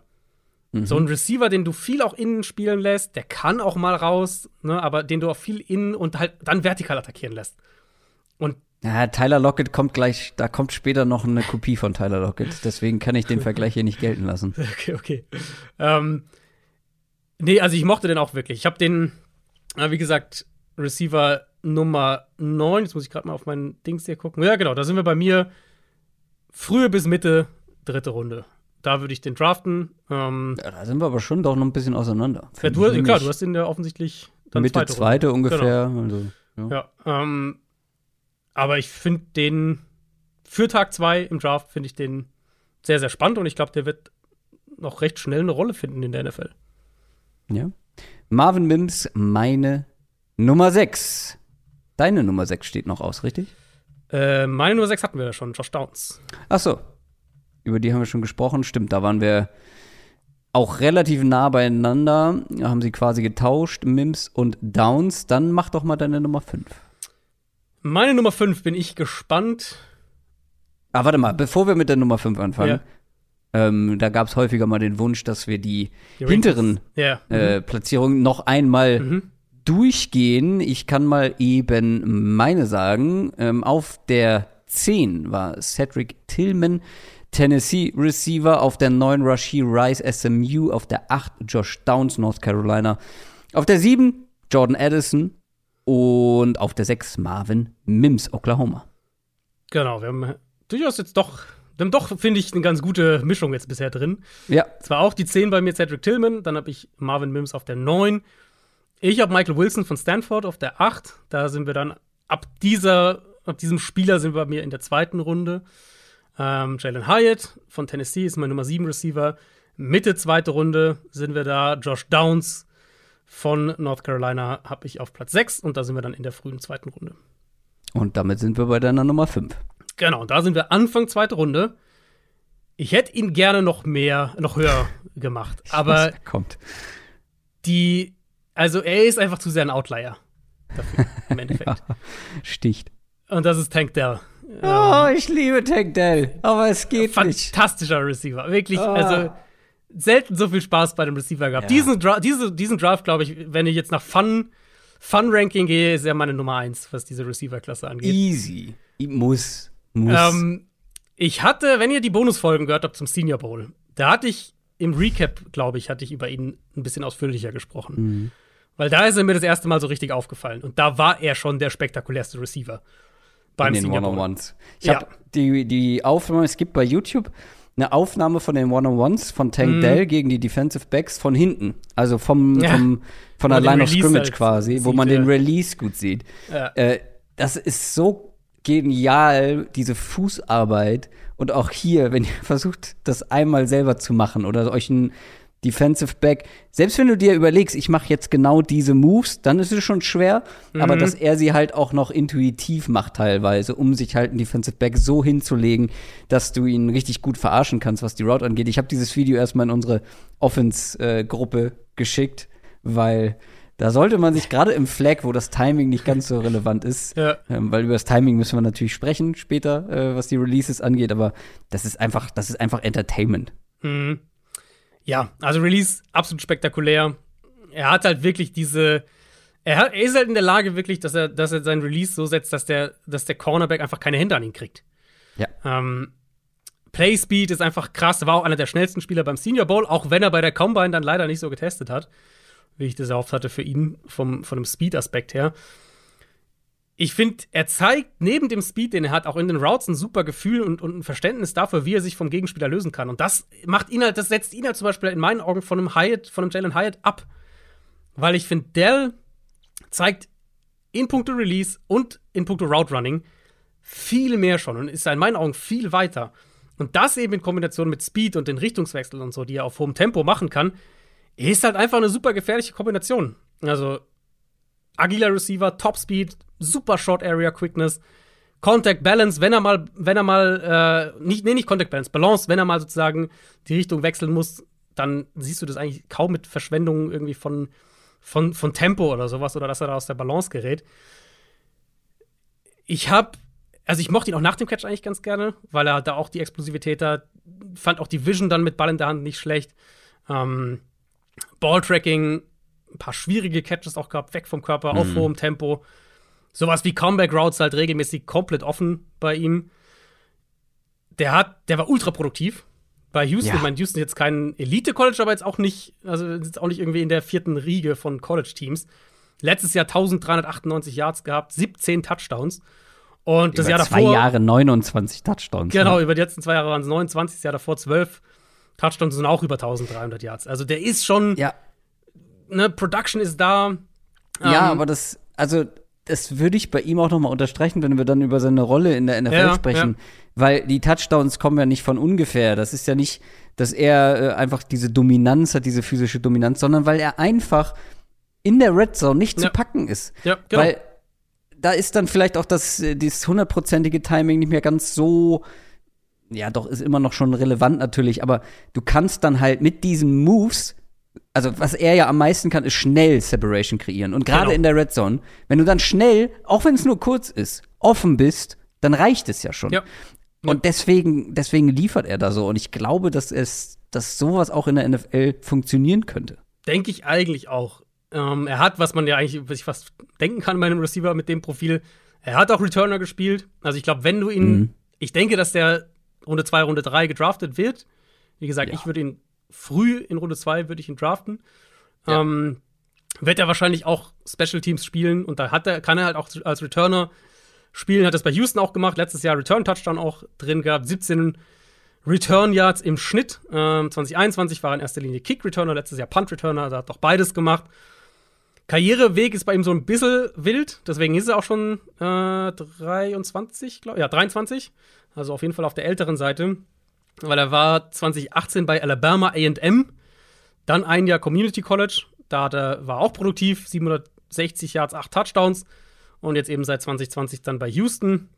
Also, ich verstehe jeden, der Bedenken bei ihm hat. Und der sagt, ein Receiver mit 165 Pfund, das ist ein krasser Outlier. Und das kann, manche Teams werden sagen, das ist, da- damit können wir nicht arbeiten oder das wollen wir nicht haben.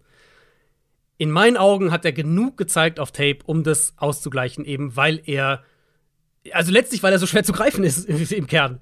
Ähm, und halt nicht einfach nur mit, mit, mit, mit Straightline Speed, sondern eben wirklich mit dieser Agilität, mit dem Release, mit der Quickness, mit dieser ganzen, diese ganze Shiftiness. Ich mag ihn sehr. Ich hatte ihn teilweise noch höher. Im Endeffekt ist er mir zu sehr Outlier, um ihn wirklich Ja. in die absolute Top-Gruppe zu packen. Aber ich finde trotzdem, dass frühe zweite Runde für ihn gerechtfertigt wäre.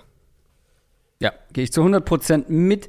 Mein Problem mit ihm war letztendlich, ja, natürlich die Größe, die Physis ist ein Outlier. Kein Starting Receiver in der NFL ist aktuell, glaube ich, dann ähm, kleiner als er. Also schmaler halt. Die. Größe ist ja okay. 15 ist jetzt nicht riesig, Wie, aber da Moment, gibt's, 5'10 hat er gemessen? ich glaube schon. Also auf jeden Fall 5,9, 15. Also auf jeden Fall 5'8. echt 5,8. Das ist ja doch nochmal. Ja, ja. Gut, gibt, Das selbst das gibt's in dieser Klasse auch. Aber es sind halt die 165 Pfund, die. Ja, genau. Aber ich Äh. glaube, ich bin der Meinung, es gibt keinen Starting 5'8 Receiver in der NFL. Das weiß ich nicht, aber das sind schlechte Nachrichten für jemanden, der äh, gleich noch kommen wird. Ähm, ne, überlege ich gerade. Wer kommt denn gleich noch, der?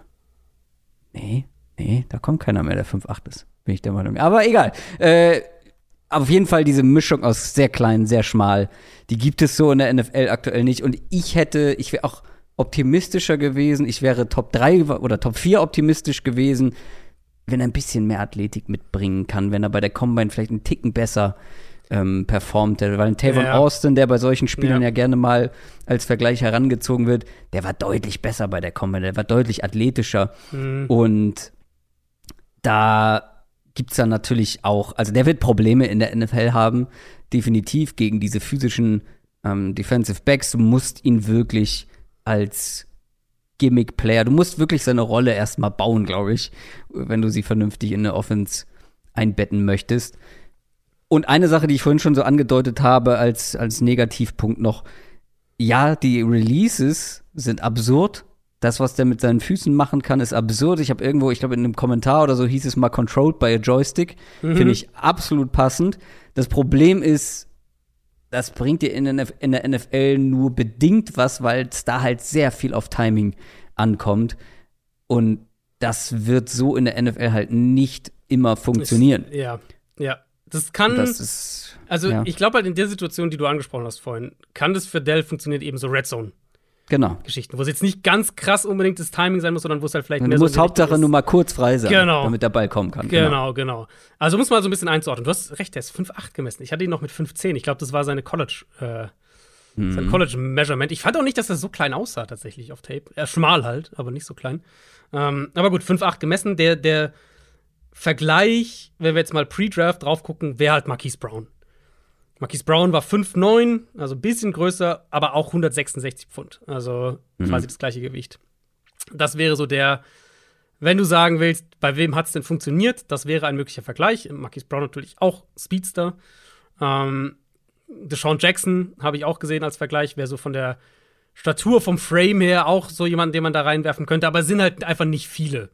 Es sind einfach nicht viele Receiver, die so mit, selbst mit vergleichbaren Maßen nur mhm. ähm, in der NFL erfolgreich waren. Und ich glaube, das muss man halt einfach im Hinterkopf behalten, weil diese, diese extremen Outlier, klar kann da alle paar Jahre mal einer funktionieren, aber es sind halt nicht grundlos Outlier. Und das gilt halt auch für, für Tank Dell.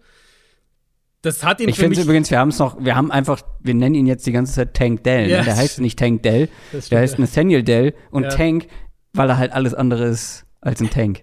Das ist halt, finde ich super, den Spitznamen. Ja, da habe ich auch ein paar Mal dran gedacht. Vielleicht nenne ich mich ab sofort auch Tank Kröger oder so. Oh, das klingt gleich Sehr gut, oder? Mhm. Ähm, ja, ich glaube, dass du ihn in der NFL auch viel in den Slot stellen wirst. Hat letztes Jahr schon zwei Drittel seiner Snaps im Slot gespielt. Ähm, ich glaube, dass das könnte auch eine realistische NFL-Projection sein, so zwei Drittel, vielleicht sogar noch mehr im Slot und eben eine klare Rolle einfach. Der hat auch zu viele Drops gehabt letztes Jahr, das war auch ein Thema. Ähm, das wissen wir, das kann fluky sein, aber da muss er in der NFL konstanter werden. Ich mag sein Spiel halt einfach trotzdem sehr und deswegen würde ich ihn gerne in meiner Offense haben. Natürlich in einer klar definierten Rolle dann, die so ein Receiver Eben. haben kann. Aber mir hat er halt einfach auf Tape deutlich mehr gezeigt als Hyatt. Und deswegen ist er für mich halt, habe ich ihn ein bisschen höher, auch wenn er der im Vergleich natürlich der Outlier ist. Unsere Nummer 5, Nathaniel Dell Houston. Ich hatte ein bisschen gehofft, dass du, dass wir da noch ein bisschen mehr Unterschiede haben, weil jetzt weiß ich ungefähr, was bei dir passieren wird in den Top 4. Ich glaube, meine Top 4, ja, können wir schnell abhaken. Das ist Jalen Hyatt, haben wir schon ah, drüber ja. gesprochen. Tennessee, der große, sehr schnelle, aber ja, sehr schwer zu vorherzusehende, prediktende äh, Spieler mhm. ähm, aus dieser Tennessee Offense, diese Wildcard auf jeden Fall. Ähm, ist bei mir dann doch ein bisschen höher, weil ich da eher dann aufs Ceiling beziehungsweise aufs was, Upside gehe. Was denkst du, wann der gedraftet wird? Weil ich finde, also Hyatt und, also Dell ja auch, Dell habe ich jetzt auch schon in all over the place in Rankings gesehen. Aber was denkst du, wo Hyatt gedraftet wird? Also Hyatt vor Dell. Ja, ja, das ist auf jeden Fall. Das ist auf jeden Fall. Ähm, oh, es braucht ja nur ein Team, was noch mehr Ceiling, noch mehr Upside bei mhm. ihm sieht und dann Ende erster Runde sagt. Ja, und halt gerade in dieser Klasse, wo es halt nicht die, ja. ja, die fünf Receiver, die safe Runde 1 gehen und vielleicht wäre Hyatt der Sechste, so, so ist es ja nicht dieses Jahr. Aber es ist halt auch gleichzeitig einer, der auch ein bisschen droppen kann, weil er eben einfach so unpredictable ist. Aber ich glaube eher früh als spät. Also ich würde mal sagen, sehr früh Runde 2 ist, glaube ich. Das wäre dann sogar so, wo ich sage, da, das wäre von meinem Ranking her voll im Rahmen. Also da habe ich okay. ihn letztlich. Früher. Aber ich, wie gesagt, Ende Runde 1 könnte ich mir auch vorstellen. Könnte ich mir nämlich auch vorstellen. Ich, ich, ich denke mehr und mehr, dass der irgendwie in die erste Runde noch rutscht. Aber mal gucken. Wer ist denn deine Nummer 4? Da willst du jetzt nicht mal wieder anfangen, jetzt, sonst schnapp ich dir gleich wieder den nächsten weg. Ja, ja, aber ich wäre ja schon bei meiner Nummer 3. Hi, das ist ja 4. Achso, stimmt ja, ja, okay. Äh, Quentin Johnston ist meine Nummer 4. What? What? Sehr gute Warum? Da, warum? Weil der kein Receiver ist im Moment. Was? Nein, Adrian. tu das nicht. Wir sprechen später über Quentin Johnson. Okay, dann mach du mal deine 3 und wir. wir ich mach deine Nummer 3 und ich befürchte, das ist deine Nummer 1, aber gut, da sind wir. Also, ich muss dazu sagen, jetzt gibt's noch mal einen klaren Cut für mich zwischen Jalen Hyatt und meinen Top 3 Receivern. Ich finde, die Top 3 sind in meinen Augen klar vor dem Rest. Mhm. Ähm, deswegen ist es sehr eng beieinander. Der, mit dem ich irgendwie nicht so richtig, also was heißt, ich mag die alle drei, aber den von den dreien, den ich am wenigsten mochte, ist tatsächlich Jackson Smith und Jigba. Ja gut, über einen der beiden müssen wir jetzt reden. Ähm, dann lass uns über Smith und Jigba sprechen, weil der ist meine Nummer eins. Jackson Smith und Jigba kann ich absolut verstehen, wenn man den ganz weit oben hat. Und wie gesagt, Nummer drei, erste Runde Grade von mir bekommen, ist ein Top-Slot-Wide Receiver, vor allem 2021 gewesen, Receiving-Rekord in der Big Ten aufgestellt, ähm, in der Offense mit Olave und Garrett Wilson. Mhm. Und äh, das soll schon was heißen. Willst du nicht mit deinen positiven Punkten mhm. anfangen, weil dann bist du ja der, der noch einen Ticken optimistischer ist. Genau, ich schätze, in der Grade unterscheidet sich es gar nicht groß. Also es ist bei mir halt auch ein Erstrunden-Grade. Ich schätze, ja. der wird am Ende irgendwo zwischen 15 und 20 auf dem Big Board landen. Also wir sind genau dann Mitte erste Runde. Mhm. Da habe ich ihn, ähm, ja, also er ist für mich einer dieser Receiver, auf den ich vorhin so ein bisschen angespielt habe auch. Ähm, ich finde, Smith und Jigba ist nirgends jetzt mega auffällig, aber in den Nuancen ist er richtig, richtig gut. Und wenn ich es in einem Satz beschreiben müsste, würde ich sagen, er ist ein effizienter Receiver. Und je mehr ich von ihm gesehen habe, desto mehr habe ich das zu schätzen gelernt in seinem Spiel. Ähm, geht auf, viel, verschiedene Punkte. Also, ich finde, die Routes bei ihm sind einfach super smooth. Die Breaks, die Cuts, alles ist fließend, alle, alle Bewegungen sind gut. Der arbeitet gut zum Ball zurück. Der gibt seinem Quarterback immer wieder ein einfachere Wurffenster. Underneath Routes fand ich, haben auch eine gute Schärfe drin gehabt. Der arbeitet gut zwischen, zwischen, zwischen Zones, in, in Zone Coverage in der Mitte des Feldes. Da wird er, glaube ich, in der NFL auch viel, viele Plays machen. Einfach generell wahnsinnig komfortabel in der Mitte des Feldes. Ich fand dafür, dass er so Smith Jigba so ein bisschen derjenige ist, der in Anführungszeichen unathletisch ist. So, ne? also er hat halt ja. nicht die, die Explosivität von Olave und Wilson im Vergleich, aber ich finde, die Körpertäuschungen in der Route sind echt gut. Ja. Der kreiert super viel und vor allem konstant Separation. Und ich finde bei ihm hat man halt selten den Eindruck, dass es ein Zufallsprodukt ist, sondern dass er sehr smart, sehr proaktiv seine ja. Routes läuft. Und das hat mich einfach bei ihm, je mehr ich von ihm gesehen habe, desto mehr hat mir das äh, gefallen. Körperkontrolle, Balltracking, alles da. Und ja, ne, Long Speed ist nichts Besonderes bei ihm. Aber er kommt zum einen hinter Verteidiger, er macht Plays nach dem Catch. Ähm, ich finde, also er hat so ein bisschen, er hat so dieses Defizit ein Stück weit. Er ist halt nicht so schnell wie jetzt Olave zum Beispiel. Aber ich finde, auf Tape limitiert ihn dieses Defizit halt nicht so krass, dass es ihn jetzt für mich mega runtergegradet hätte. Weil er sich halt mit einem klaren Plan bewegt, weil er die Quickness hat. Die Quickness ist ja da. Ähm, und die Agilität ist auch da, sowohl in der Route als auch nach dem Catch. Deswegen ist er für mich der kompletteste Receiver in diesem Draft, der weiteste, der Receiver, der am weitesten ist. Und letztlich auch der Receiver, bei dem ich die wenigsten Fragezeichen einfach habe. Und dann können wir über Upside und so sprechen. Natürlich, jetzt haben wir Quentin Johnson eben schon mal kurz angesprochen. Johnson hat sicher mehr Upside. Aber bei Smith und Jigba bin ich mir sehr, sehr sicher, dass der sehr früh eine sehr produktive Rolle haben wird. Und ich finde halt, die athletische Geschichte ist bei ihm längst nicht so krass, wie es teilweise gemacht wurde. Er ist der smootheste Spieler in dieser Gruppe, in dieser Klasse. Mhm. Und du meintest zwar, er hat keine ja keine signifikanten Stärken. Ich finde schon, dass er ein unfassbar starker Route Runner ist, wie du es auch beschrieben hast. Ja, genau, das wäre genau, also das wäre seine, seine Kernkompetenz, ja. Für mich nur auf Platz drei, weil ich ihn schon irgendwo dann auf diese Slot-Rolle limitiert sehe. Wegen seiner Physis, wegen sein, seinem Speed, aber vor allem auch wegen dieser Explosivität. Ähm, ich weiß nicht, inwiefern er dann auch Outside gewinnen kann mit der Physis. Ähm, du musst auch mit in Betracht ziehen, dass er halt 2021 ja quasi der Nummer drei Receiver zwischen zwei mhm. First-Roundern waren, die jetzt schon zu den besten jungen Receivern in der NFL gehört, gehören, nach einem Jahr. Und da war er derjenige, der in der Mitte des Feldes halt bestimmt nicht die volle Aufmerksamkeit bekommen klar, hat. Klar. Das nur für den Hinterkopf. Und ich kann es auch nicht ignorieren, dass er halt letztes Jahr quasi nicht gespielt hat. Also, ja. dass wir. Ja, das ist der größte Konzern bei ihm, ehrlicherweise. Eben. Der hat wie viele Spiele? Drei Spiele, glaube ich, dann unterm Strich nur gemacht. Ja, und nicht mal, also das war ja so. Ja. Ich glaube, ich glaub, 60 Snaps hat er gespielt. Also, das sind ja, nach NFL-Maßstab ist das ja ein bisschen mehr als ein Spiel für einen Receiver. Genau. Und das halt wegen einer anhaltenden Hamstring-Verletzung. Mhm, genau. Und das kann ich nicht komplett ignorieren, weil jemand, ähm, ich meine, ja, Jama Chase hat auch ein Jahr lang nicht gespielt, aber nicht wegen Verletzungen. Und wenn jemand stimmt, ja. in dem Alter schon mit diesen, mit so hartnäckigen Verletzungen, die ihn, die wirklich eine, die ihn eine ganze Saison lang hindern oder behindert haben, so schon in die NFL kommt, dann ja, dann habe ich schon ein Fragezeichen, was Durability angeht. Und das macht mir dann irgendwo schon Sorgen. Das soll nicht heißen, dass er nicht völlig verletzungsfrei jetzt durch die NFL-Karriere gehen kann. Ganz und gar nicht. Aber trotzdem finde ich, ist es ein wichtiger Faktor. Gerade halt zusammen mit den anderen Negativpunkten, die ich eben habe.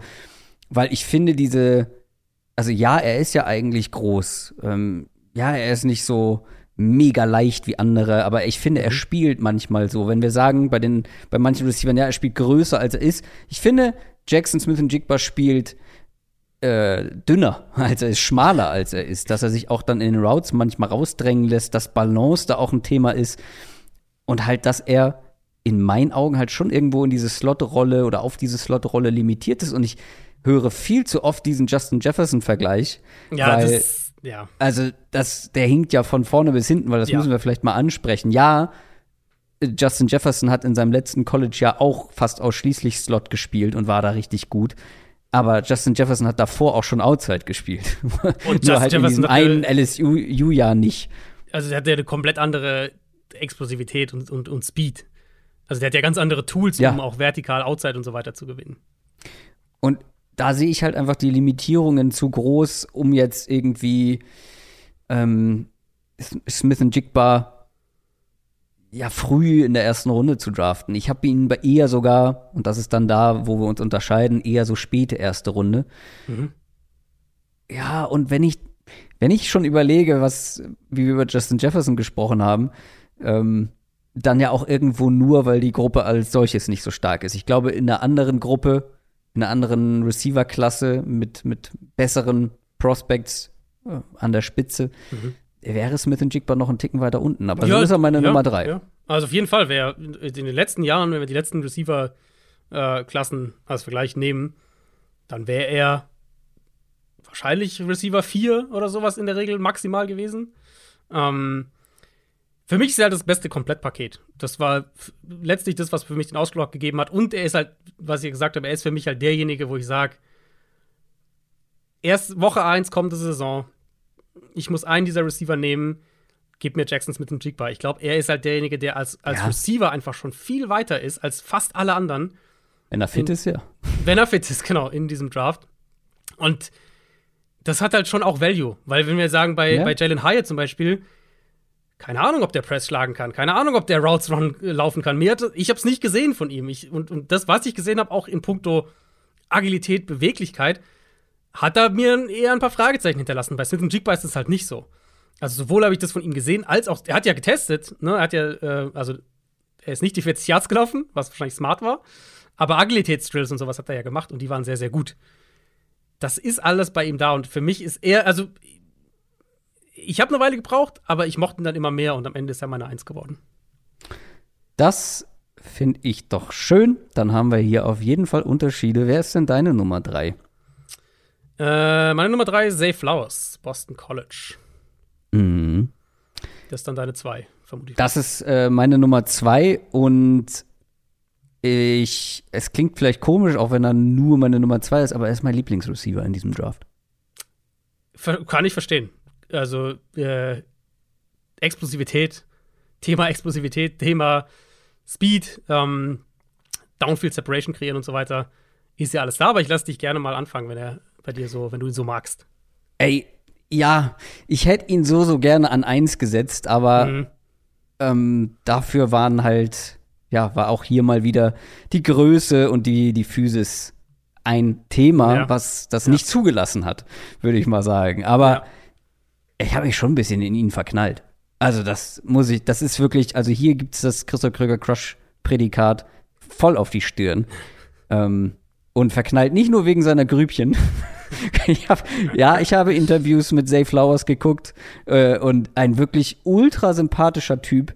Ähm, deswegen bin ich da auch irgendwie hängen geblieben. Ich habe mir bei den Top-Kandidaten gucke ich mir immer gerne mal so ein paar Interviews mhm. an, um einfach auch zu gucken, ja, was sind das für Typen? So, wie, wie reden die, äh, wie kommen die so rüber? Ähm, und Zay Flowers ist ein ultra sympathischer ähm, Typ, sehr humble, aber selbstbewusst. Und Fun Fact, also der weiß, wie Football geht. Der hat mit vier schon in Pads im Garten Football gespielt. Weißt du auch warum?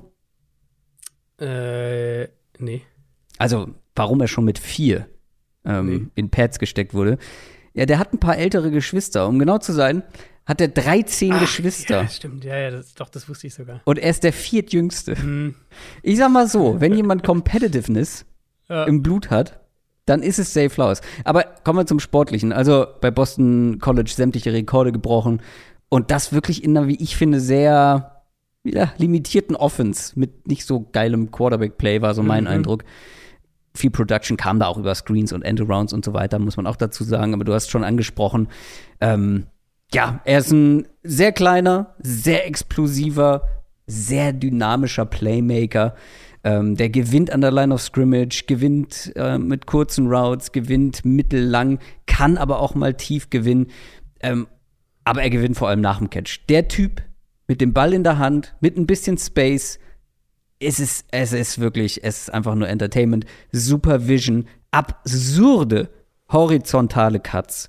Ähm, also diese, diese, diese Quickness, die er dann halt auch auf mhm. engstem Raum hat, ist beeindruckend. Und ja, der ist nur 5'9, 182 Pfund, aber weißt du, wer das auch war? Genau so und auch ähnliche athletische Tests abgeliefert hat wie er? Also ich habe Quervergleiche äh, gesehen zu Antonio Brown. Weiß nicht, ob du auf den anspielst. Nee, Antonio Brown hätte ich jetzt aber auch nicht gesagt. Antonio Brown war nicht so dynamisch, hatte ich, also nicht so. Der hatte seine Stärken woanders. Tyler Lockett. Ah, ah, okay, da kommt der Vergleich erst. Mhm. Und ich finde, ähm, die unterscheiden sich noch ein bisschen, aber so was die Maße und die, die Combine-Tests angeht, waren sie sehr, sehr ähnlich. Wo Zay Flowers Vorteile hat gegenüber Tyler Lockett, ähm, was ihm an Physis fehlt, das macht der mit Aggressivität wett. Ja. Also Stichwort Competitiveness. Das ist ein ultra tougher Spieler, der eben halt nach dem Catch wirklich zu einem Running Back wird. Tyler Lockett legt sich ja gerne auch mal provisorisch beziehungsweise prophylaktisch ja, prophylaktisch, ne? Äh, hin, um einen, einem, ja, einem Hit aus dem Weg zu gehen. Das macht Zay Flowers nicht, ist dazu ein echt tougher Run-Blocker. Ähm, ich finde ihn sportlich auch ein bisschen mehr eine kleinere Version von Brandon Ayuk. Mhm, sehe ich. Ja, das kann ich sehen. Und es ist wirklich, wie gesagt, äh, ich mag ihn sehr. Ähm, und wenn ich Geld oder wenn ich ja irgendwie Geld auf einen Spieler setzen müsste, wo ich mir am sichersten bin, dass er zumindest ein guter, vielleicht nicht überragender, vielleicht nicht kompletter NFL-Receiver wird, dann ist es Zay Flowers. Smith Jigba limitiert in seine Slot-Rolle als Roadrunner auch, aber Zay Flowers für mich ist mit seiner Dynamik ähm, noch der, wo ich mir am sichersten bin, dass das in der NFL funktionieren könnte. Wo hast du ihn gegradet? Äh, Mitte erste.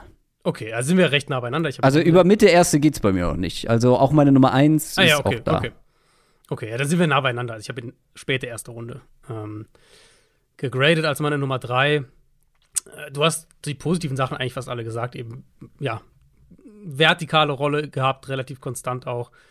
Explosivität, Agilität mit dem Ball in der Hand. Ähm, Richtungswechsel auf hohem Tempo mit Ball in der Hand alles da. Ähm. Ja, das ist einfach, das ist einfach, das ist das ähm, Profil von einem Christoph Kröger-Spieler. Also wie du es gerade vorgelesen ja. hast, habe ich gesagt, ja, ja, mag ich, wichtig, finde ich wichtig, gut, ja, gefällt mir.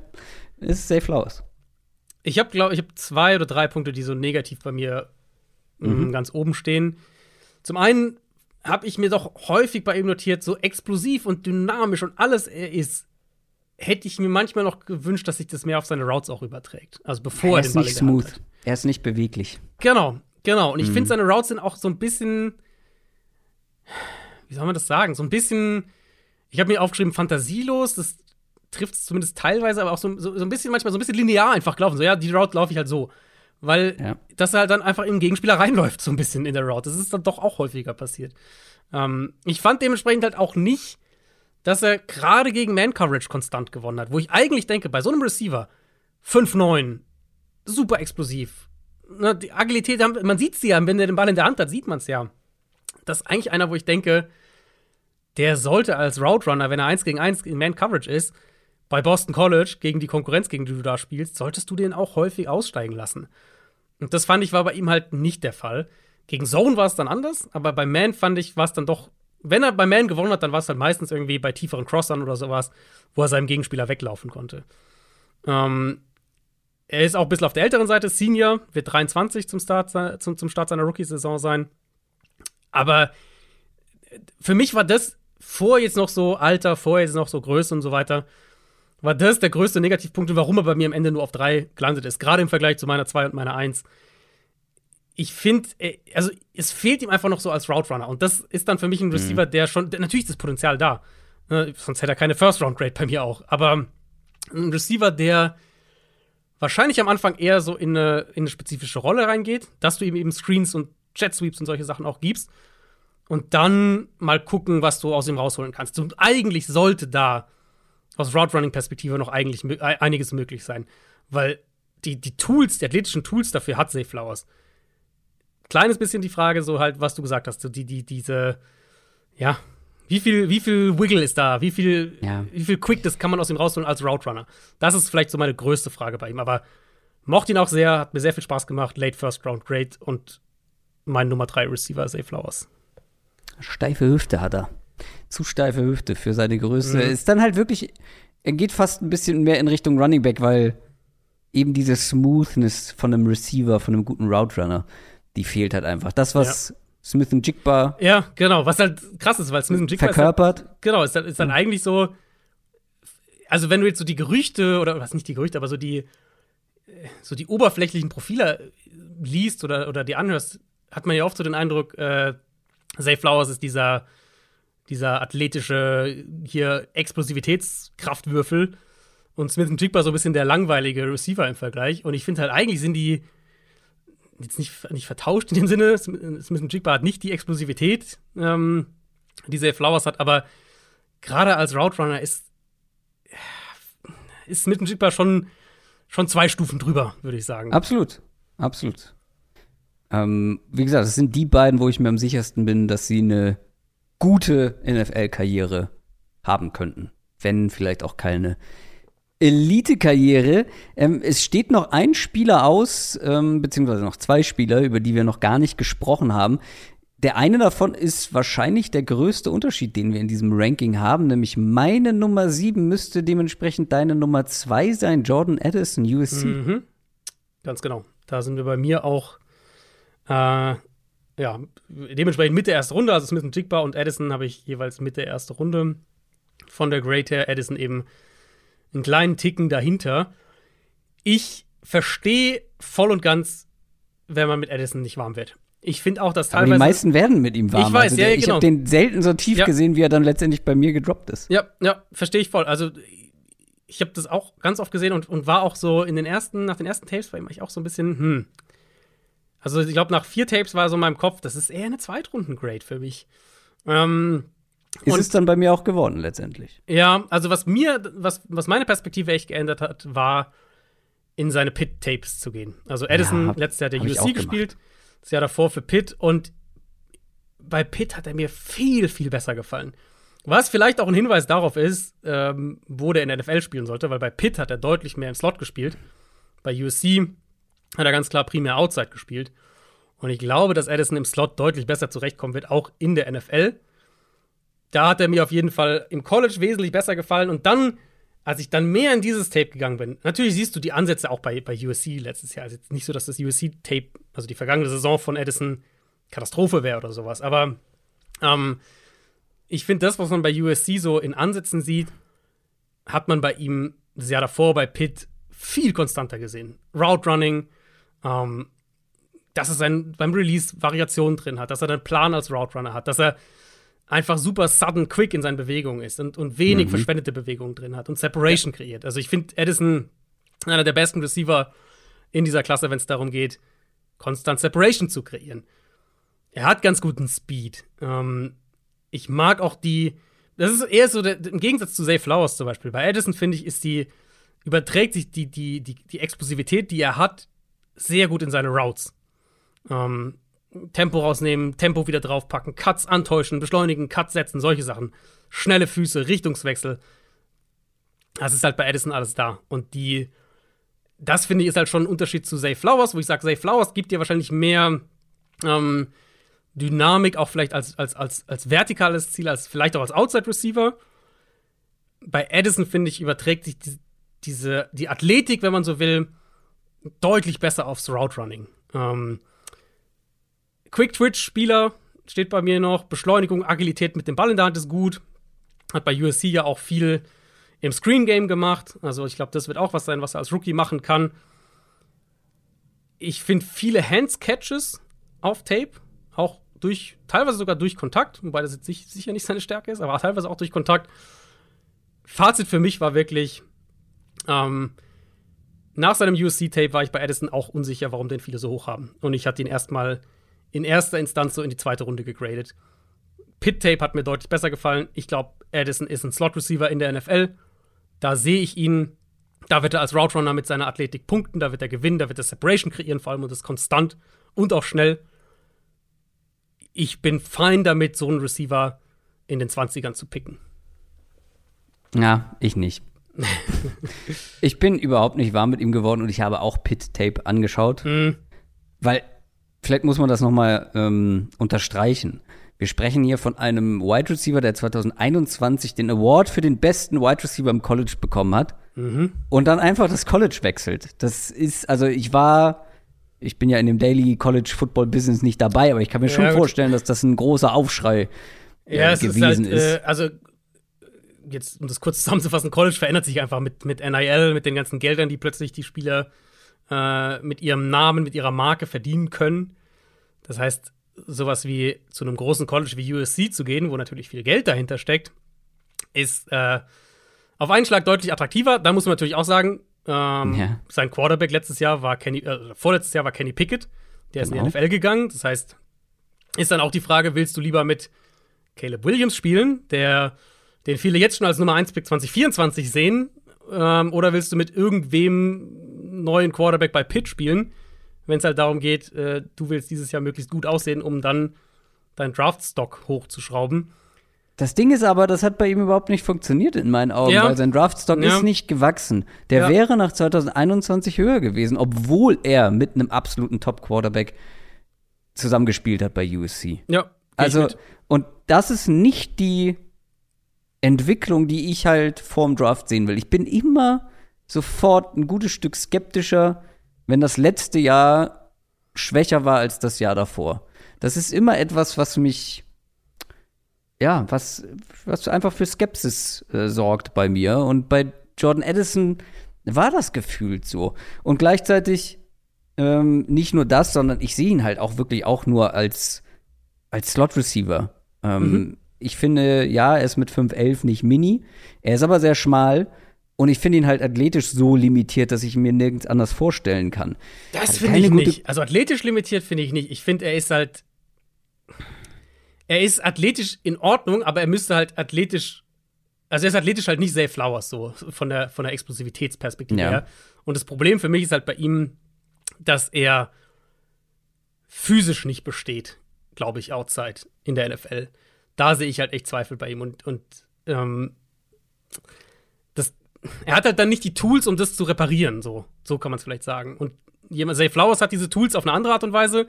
Ähm, zum Beispiel Tank Dell hat andere Tools, um seinen, seinen, seinen, seinen schmalen Frame zu kompensieren ein bisschen.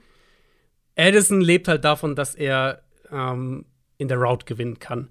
Und ich glaube, er braucht halt mehr Platz um halt seine Route, sein Route Running richtig anzubringen. Und das mag ich halt im Slot für ihn viel, viel mehr. Aber ich finde, Zay Flowers hat Attribute, die, ähm, die dafür sprechen, dass ich ihn mir in der NFL sehr gut vorstellen kann, dass ich das Gefühl habe, dass er das auch in der NFL, mhm. diese mangelnde Größe, mhm. Physis kompensieren kann. Tank Dell hast du gerade angesprochen, mit seiner Beweglichkeit, mit seiner Schnelligkeit.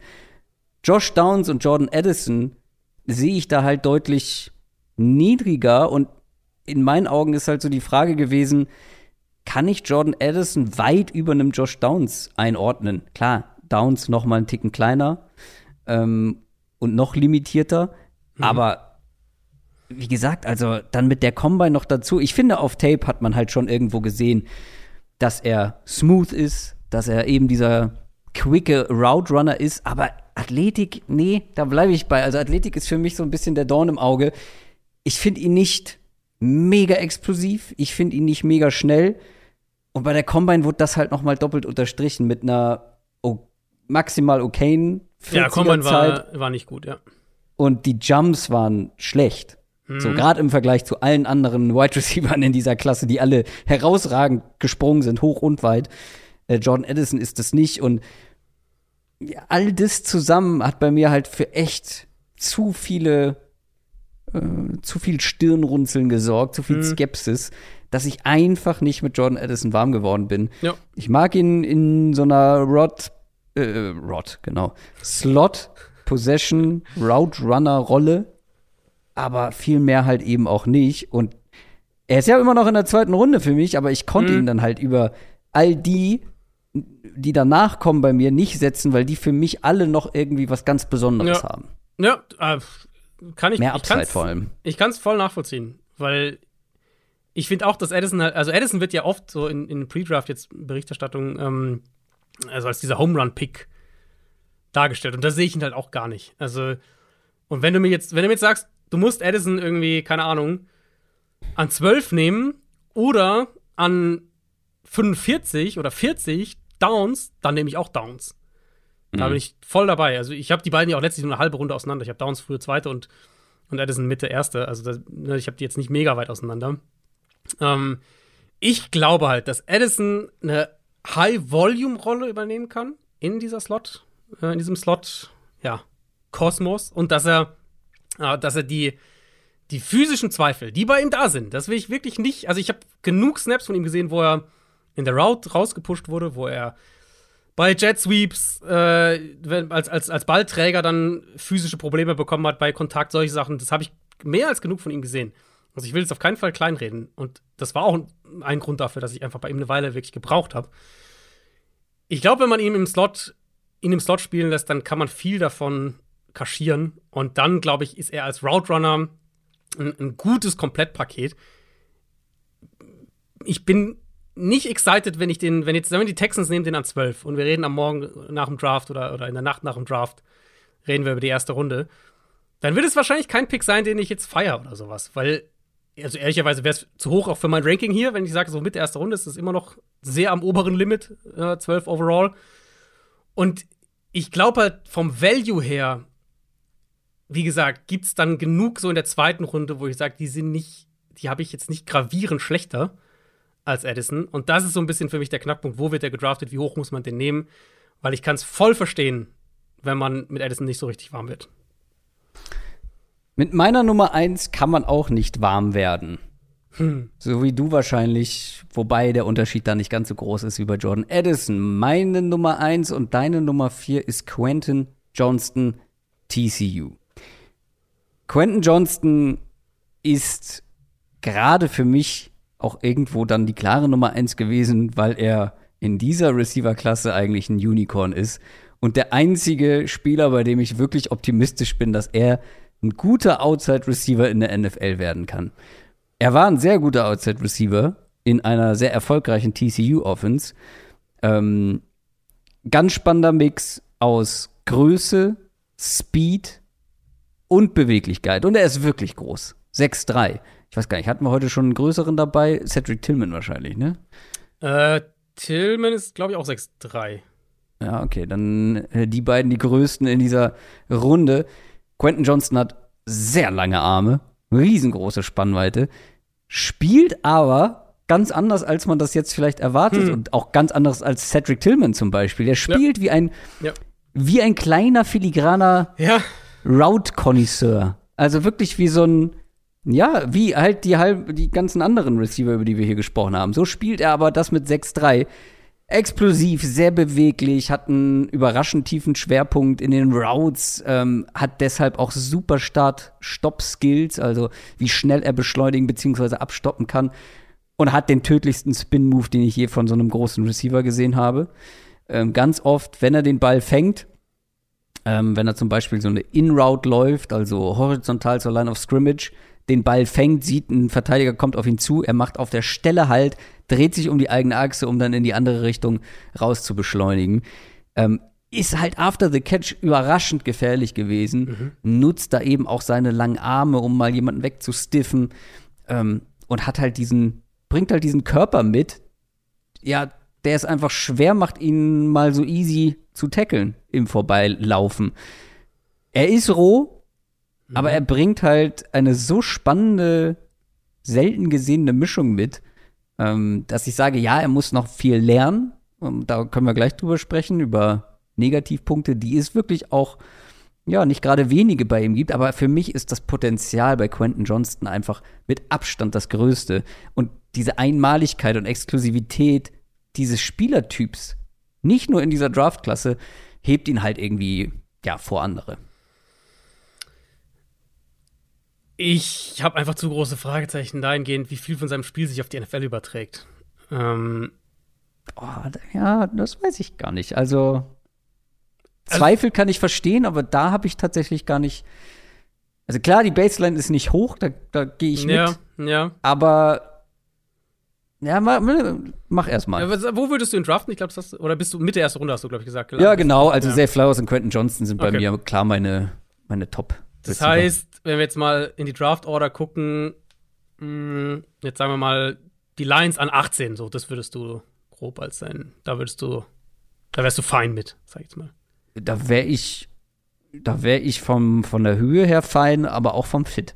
Und die Texans an 12 ist dann Ceiling wahrscheinlich für dich. Ja, also ich würde nicht meckern, mhm. aber also hängt dann ein bisschen aber auch dann vom Team ab, welches es draftet, aber ist jetzt auch kein Top 10 Spieler für mich. Mhm. Ich will den in der frühen zweiten Runde haben. Ich weiß nicht, ob ich den in der ersten Runde nehmen würde, ehrlich gesagt. Nee, das, also mit dem Potenzial, dann ja. dürftest du auch nicht Will Levis in den Top 10 draften. Schwieriger Vergleich, aber. Würde ich auch nicht. ja, gut, okay. Aber um, würdest du es kritisieren? Nein, weil ich halt natürlich die Denkweise dahinter nachvollziehen kann. So, ähm, das Potenzial ist so groß, die Upside ist so groß. Natürlich ist es ein ja. echt ein richtiger High-Risk-Move. Aber wir müssen erstmal vielleicht sagen, was er nicht so gut kann, genau, damit die genau. Leute verstehen, warum wir, warum, genau. weil das klang ja bei mir nach einem absoluten Top-Receiver. Ja, genau. Also er, er, spielt halt wirklich anders, als er aussieht. Das ist halt echt mit Quentin ja, Johnson so die, das Ding. Ähm, ich fand ihn halt super roh als Route Runner. Ähm, weiß auch nicht, wie lange es dauert, bis er da als Route Runner wirklich produktiv sein kann. Also, dass er individuell Routes gewinnt durch sein Route Running. Wenn er da gewonnen hat, in meinen Augen, war es eben, weil er vertikal bedroht und dann nach innen oder halt zum Comeback zurück einen Cut setzen kann. Und das kann er. So, das ist eine, das ist auf jeden Fall eine Qualität, die er hat. Davon abgesehen finde ich, seine Routes wirkten oft sehr durchsichtig, was man daran merkt, dass der Cornerback weiß, was er macht und dann halt auch keine Separation kreiert wird. Drops waren immer wieder ein Thema bei ihm. Ich fand es auch sehr auffällig, dass er immer wieder am Catchpoint hochspringt, wo es gar nicht nötig mhm. wäre. Ja. Und dann halt so ein Bodycatch macht, was natürlich auch jegliche Chance auf Yards nach dem Catch so ein bisschen zerstört. Ähm, generell Bodycatch-Thema bei ihm. Ich finde, er ist halt. Also, und das ist halt sowas, wo ich dann nicht weiß, inwieweit das dann noch signifikant besser wird. Da habe ich auch so ein bisschen Fragezeichen dahingehend, ob er halt äh, wird er einer, der, der verlässlich den Ball, weil gerade wenn wir sagen, er soll so ein Big Play Receiver werden, der verlässlich den Ball auch weg vom Körper fängt. Er hat diese einzelnen Plays, wo er über einen Gegenspieler springt oder am Catchpoint irgendwie total krass gewinnt. Das ist schon immer wieder da, aber es ist halt ja, vereinzelt, sind, sind Flashes. Ähm, physische Dominanz ist in meinen Augen nicht da, wo ich nee. sage, das ist den Receiver, den man eigentlich, den man erwartet, wenn man ihn sieht, das ist er halt nicht. Und ich finde eben auch im negativen Sinne, er ist es im positiven Sinne, weil er hat eine gewisse Agilität und so und so weiter, was die Receiver seiner Größe selten haben. Aber die Physis in meinen Augen fehlt. Und das plus das sehr rohe, eindimensionale Route Running eben, plus die Drops, ich finde, das sind schon so ein paar, äh, so ein paar Zähneknirschpunkte. Ähm, ich finde, als Die bekannten Zähneknirschpunkte. ja. ähm, ich, ich finde halt, und das, ich glaube, das spiegelt meine Top 3 auch so ein bisschen wieder. Flowers an 3, aber dann vor allem halt, wenn ich an 2 und an 1 habe. Du musst in der NFL in meinen Augen als Route Runner gewinnen können. Und, und diese Dominanz, die er halt nach dem Catch hatte, Quentin Johnston jetzt, die wird gegen NFL-Verteidiger so nicht aussehen, wie das bei ihm im College der Fall war. Und das, er hat ja jetzt auch nicht in der SEC gespielt. Ne? Das ist jetzt ja nicht so, dass er gegen die absolute Top-Competition gespielt hätte. Mhm. Das heißt, er muss sein Spiel in meinen Augen in anderen Bereichen signifikant verbessern. Und ja, dann ist die Upside da. Da, da. da, müssen wir nicht drüber reden. Das ist völlig klar. Die Upside mit ihm ist da. Und die Upside ist mehr als vor allem Addison und, und Jackson Smith und Jigba. Da ist ganz klar, dass Johnston da in puncto Upside vor ihnen ist. Aber wenn halt da nicht noch eine große Entwicklung, in meinen Augen eine große Entwicklung als Route Runner, als, als, als, als Catcher auch irgendwo am Catchpoint kommt, dann weiß ich nicht, ob wir am Ende bei Johnston nicht mehr so ein bisschen von einem, von einem Gadget-Spieler sprechen, trotz der Maße und der Athletik. Weil dann ist es halt für mich ein Spieler, den du sehr, dem du sehr designte Touches geben musst, damit er dann halt so nach dem Catch und so weiter seine Stärken ausspielen kann. Und mal gucken, wie, wie, wie sehr diese Stärken sich auf die NFL übertragen bei ihm. Das ist das, was ich vorhin gemeint habe. Es waren in der Summe für mich doch erhebliche Fragezeichen. Und ehrlicherweise, wenn halt die Upside nicht da wäre mit ihm, wäre er wahrscheinlich noch ein, zwei Plätze tiefer gelandet. Bei mir. Ja, klar. Also, ich habe es ja auch gesagt, der ist sehr roh. Der ist in vielen Receiver-Eigenschaften ähm, echt noch roh, muss noch viel lernen. Du hast es angesprochen. Mhm. Eine Sache, die du nicht angesprochen hast, die mich wirklich am meisten genervt hat, wie er läuft. wie kann man denn seine Füße so hochziehen? Ähm, ja, ich glaube, Steve Smith ja. hat in seinem, auf seinem YouTube-Kanal gesagt, es sieht aus, als würde, würde er, also es sieht aus, als würden ihm seine Füße wehtun beim Laufen. Und er zieht sie oder er wird auf, auf, auf heißen Kohlen laufen. Mhm. Er zieht die immer ganz weit hoch. Das macht mich wirklich, das triggert mich wirklich ganz, ganz doll, weil so muss niemand laufen. Ich bin mir ganz sicher, so muss niemand laufen. Ähm, aber ich finde halt, ich, warum ich glaube, also schon einer der riskanteren First-Round-Picks wäre das äh, also auf jeden Fall. Für mich schon krass die Kategorie Boomer Bust. Das muss ich schon, also so würde ich ihn schon klar einsortieren. Aber komplett Bust weiß ich nicht, weil diese, ich glaube, dass du, ja, ich bin voll bei dir und man sollte eigentlich auch aus den letzten Jahren gelernt haben, dass gerade äh, richtig cleane Route, Route Runner, gute Route Runner aus dem College ja schnell auch Erfolg haben in der NFL. Ähm, das hat, haben einfach die letzten Jahre vor allem gezeigt. Gleichzeitig bin ich der Meinung, dass du mit diesem Mix aus Größe, Speed und Beweglichkeit, Explosivität was machen kannst. Also die, eine gewisse Baseline ist ein, alleine von seinem Skillset schon da. Du musst halt dann irgendwie rausfinden, wie du es nutzen kannst, wahrscheinlich. Ähm, aber ich kann mir nicht vorstellen, dass so ein Spieler, der, ja, Hände, Route Running, ähm, noch so ein paar andere Dinge, sind noch Fragezeichen, aber die Grundlagen sind halt weitestgehend irgendwo schon da. Und was mich auch noch gestört hat, ähm, um das abzuschließen, und du hast es gesagt, oder wir haben es beide gesagt, er spielt nicht so, wie er aussieht oder wie man das von einem 6-3-Receiver, der 208 Pfund wiegt, mhm. erwartet. Das, man, auf der einen Seite kann man sagen, ja, aber er hat die Größe, er hat die Masse, um anders spielen zu können. Ihm fehlt es aber an Aggressivität. Ich glaube, dass da oft auch ein Problem war, dass er dann ähm, mit dem Ball in der Hand ging es so, ähm, aber bevor er einen Ball fängt, also in der Route, wie oft er sich da beim Release hat beeinflussen lassen ja. von physischen ja, genau. Defensive Backs, wo ich mir da denke, Bro, du hast längere Arme mhm. und du bist größer als dein Wiegst Gegenüber. 10 lass Pfund mehr oder so. Ja, lass dich mal nicht so antatschen, ey. Ähm, also, er muss da mehr Biss reinbekommen in sein mhm. Spiel. Vor allem, weil, wenn er den Ball gefangen hat, wird er plötzlich ein ganz anderer Typ und geht auch richtig in Tackles rein und, und versucht zu trucken und so. Äh, und wie gesagt, Stiff-Arme.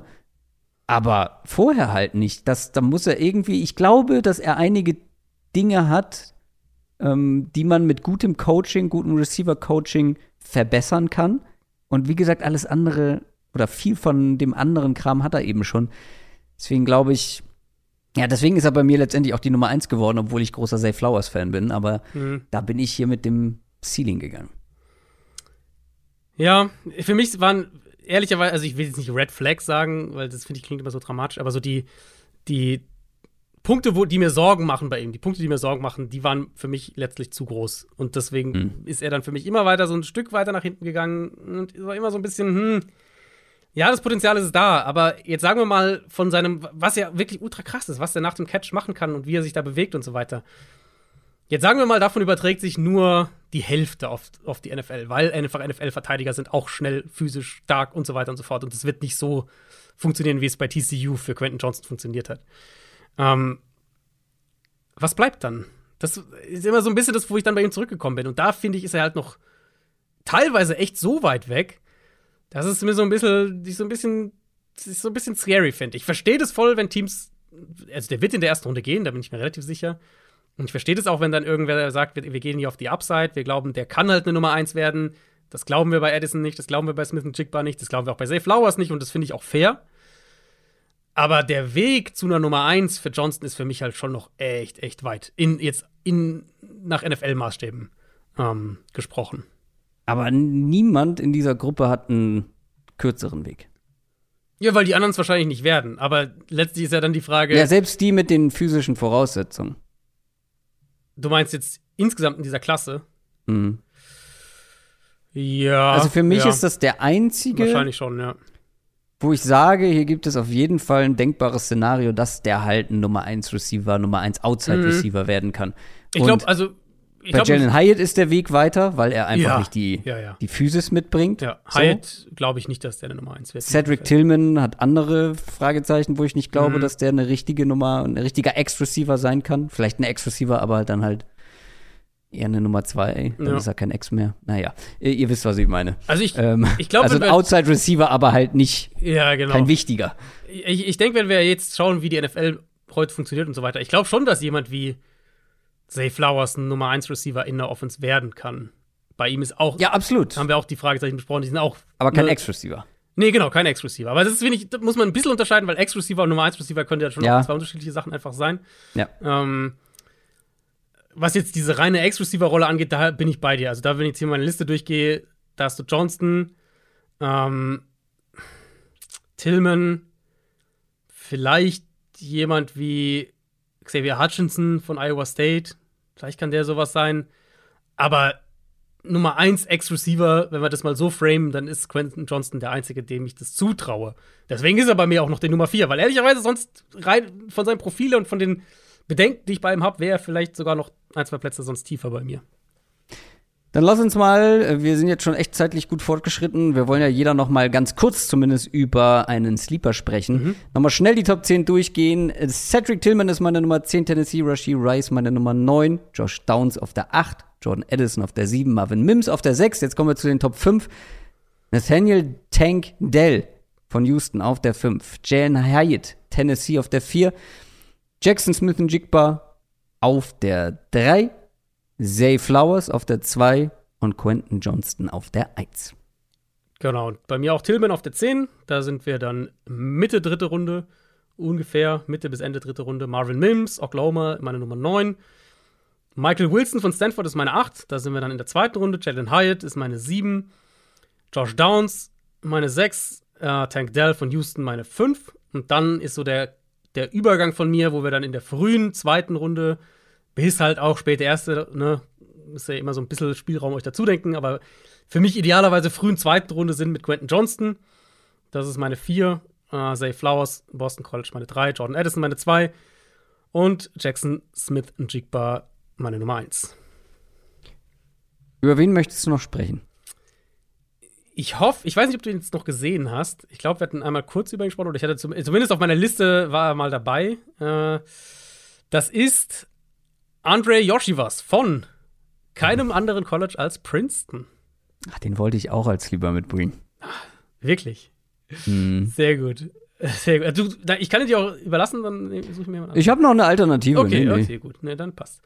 Aber äh, kann ich absolut verstehen, weil über den sollte man gesprochen haben. Genau, dachte ich mir nämlich auch. Weil das ist also das ist ja generell bei Receivern, ich habe jetzt insgesamt 19 analysiert ähm, bis heute. Da werden noch ein paar dazukommen bis, zum, bis dann zum Draft, aber bin jetzt bei 19 und man kriegt da natürlich so ein paar so nach, ne, nach dieser Top 10, wo man denkt, ah, den müssen wir eigentlich schon mal sprechen. Deswegen war ich froh, dass du zum Beispiel Rice drin hattest, ja, der bei mir eben nicht in der Top 10 war. Also, Andre Yoshivas von Princeton. Groß, 6'3, 205 Pfund, also da sind, haben wir noch mal so diese Maße. Contested Catches auch, ganz gute Rate gehabt. Ähm, athletisch spektakulär getestet, eigentlich durch die Bank weg, gut bis sehr gut, äh, inklusive auch den Agilitätsdrills, wo gerade ne, für einen Receiver äh, seiner Größe, das ja durchaus auch nicht selbstverständlich ist. Ähm, hat guten Speed, den sieht man, finde ich, auch auf Tape. Wenn, wenn Yoshiwas diese Endarounds zum Beispiel nimmt, dann finde ich, sieht es mit dieser Größe so ein bisschen aus wie Christian Watson bei North Dakota State letztes Jahr. Äh, beziehungsweise vorletztes Jahr.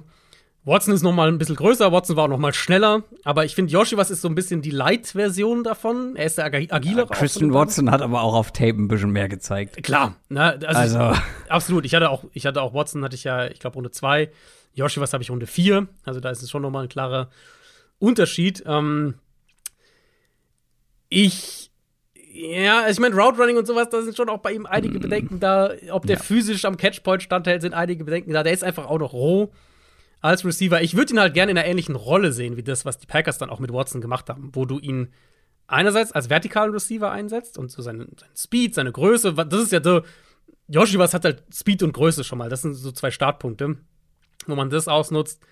Aber eben auch designte Touches gibt, Jet Sweeps, kurze Crosser, solche Sachen.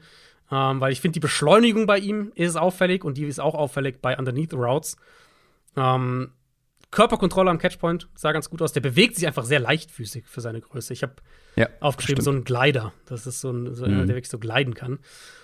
Die Athletik ist insofern nicht überraschend, als dass er dreifacher Ivy League Champion im Siebenkampf ist und die schnellste mhm. College Siebenkampfzeit in den 60 Metern ever gelaufen ist in den USA. Ähm, hat beim Senior Bowl gesagt, dass so Noten, Ausbildung und sowas waren für ihn sehr, sehr wichtig. Deswegen Football technisch hin oder her kam für ihn nur Stanford oder die Ivy League in Frage. Die Ivy League ist es am Ende geworden mit Princeton. Bringt natürlich Fragezeichen in puncto Competition mit. Mhm. Ähm, muss man ganz klar sagen. Er hat halt viel mit seiner Athletik einfach gewonnen bei Princeton. Er ist ein Bodycatcher, das ist leider regelmäßig aufgefallen. Und, und Yoshi was hat absurd kleine Hände für seine Größe. Also Armlänge ist gut, Größe und so weiter, aber die Hände sind im Vergleich echt klein. Vielleicht trägt es auch dazu bei, dass er manchmal so ein bisschen zum zum Bodycatch tendiert. Ähm, aber ich glaube, das ist halt so ein typisches Projekt. Wie gesagt, ich habe in Runde 4, was du an Tag 3 des Drafts nimmst und sagst, mit den Tools können wir, glaube ich, was machen. Ob das dann mal irgendwann wirklich eine Nummer 2 oder sowas werden kann in der Offense, das weiß ich nicht. Da bin ich schon noch ein bisschen skeptisch. Aber er ist halt ein spannendes Projekt und es ist auch zumindest mal einer, glaube ich, den ihr nicht auf jeder Liste direkt sehen werdet. Ja, super spannender late, Mid- to Late-Round-Pick auf jeden Fall. Mhm. Ein, ja, ein äh, prädestinierter Sleeper einfach, weil der hat halt vieles, um sich noch richtig gut zu entwickeln. Und du hast, glaube ich, gar nicht gesagt, er hat ja auch wenig gespielt. Ne? Also wir ja. wissen, der ist halt überhaupt nicht zu vergleichen. Das ist halt stand jetzt ein Leichtathlet, der ein bisschen Football gespielt hat. So ein bisschen. Wer ja. weiß, was aus dem werden kann. Mhm. Ich frage mich, ob er wirklich Yoshivas ausgesprochen wird und ob das nicht ein griechischer Name ist, Iosivas. Oder? Nein, nein, nein, nein, ich habe das nachgeschaut. Äh, der ist also die Kommentar Der ist Hawaiianer. Der ist kein Grieche. Ah, krass. Ich dachte immer, der wär, hätte, da wäre was Griechisches oder. Also vielleicht ist das da auch mit dabei, aber er ist. Iosivas. Äh, also ich habe immer gehört, dass die Kommentatoren ihn Yoshivas ausgesprochen haben. Ich dachte, sag mal. Nee, nee, der ist äh, geboren. Andrei Iosivas. Äh, äh, auf Hawaii. Ich weiß nicht, was genau seine Eltern, wo, wo da die Familienwurzeln liegen, aber ähm, ich habe es nachgeschaut und der, die, die Aussprache ist Yoshi was. Mein Sleeper, den hast du schon so nebenbei mal genannt, ähm, der nur knapp meine Top 10 verpasst hat, aber ach, in meinen Augen ist er einfach ein spannender Receiver, Xavier Hutchinson. Ja, es ist sehr gut, dass du den hast, weil das mal auch meine, das ist meine Nummer 11 auch tatsächlich. Also ich bin ja, da immer noch späte Runde 3. Also ne, das ist ah, nicht weit da weg. ist bei mir ein Cut. Da ist bei mir eben dieser okay. Cut zu mhm. Anfang Runde 4, aber Xavier Hutchinson, Iowa State ist, ja, ich mag ihn halt in Klammern leider, weil ich schon häufig auf diesen Typ Receiver so ein bisschen reingefallen mm, bin. Der ist groß, 6'1 und das ist ein richtiger Possession Receiver. Der war eine Target-Maschine. Der hat die meisten Targets im ganzen Land bekommen letzte Saison. Sehr guter Route Runner, sehr beweglich und kann für seine Größe halt echt beachtliche Cuts setzen. Hat das tödlichste Dead Leg ähm, was ich gesehen habe für so einen großen Receiver. Also wenn man das Bein so stehen lässt und dann einen Cut ähm, draus macht, hat sehr sichere Hände, ähm, krasse Körperbeherrschung, kann halt mhm. auch die mhm. schwierigen Bälle fangen. Mhm. Bringt alles mit eben für diesen Possession-Guy. Ähm, was mich am meisten bei ihm stört, ist, er lässt auch einige Catches schwierig aussehen, obwohl das komplett mhm. unnötig ist. Also da muss man dann ein bisschen aufs Detail drauf achten, weil da kommt manchmal ein Ball und du denkst dir, okay, wenn du dich links rum drehen würdest, einfach über die linke Schulter gucken würdest, könnte es den ganz einfach over the shoulder catchen. Was er aber macht, er dreht sich gefühlt einmal 180 Grad um die eigene Achse, um abzuspringen und dann in der Luft den Ball aus der, äh, im hm. Springen den Ball aus der Luft zu fischen. Und denkst dir, ja, okay, sieht geil aus, aber war wahnsinnig unnötig. und er ist halt kein guter Athlet. Sarah ja. Hutchinson ist kein guter ja. Athlet, er ist nicht schnell, nicht explosiv, spielt sehr aufrecht.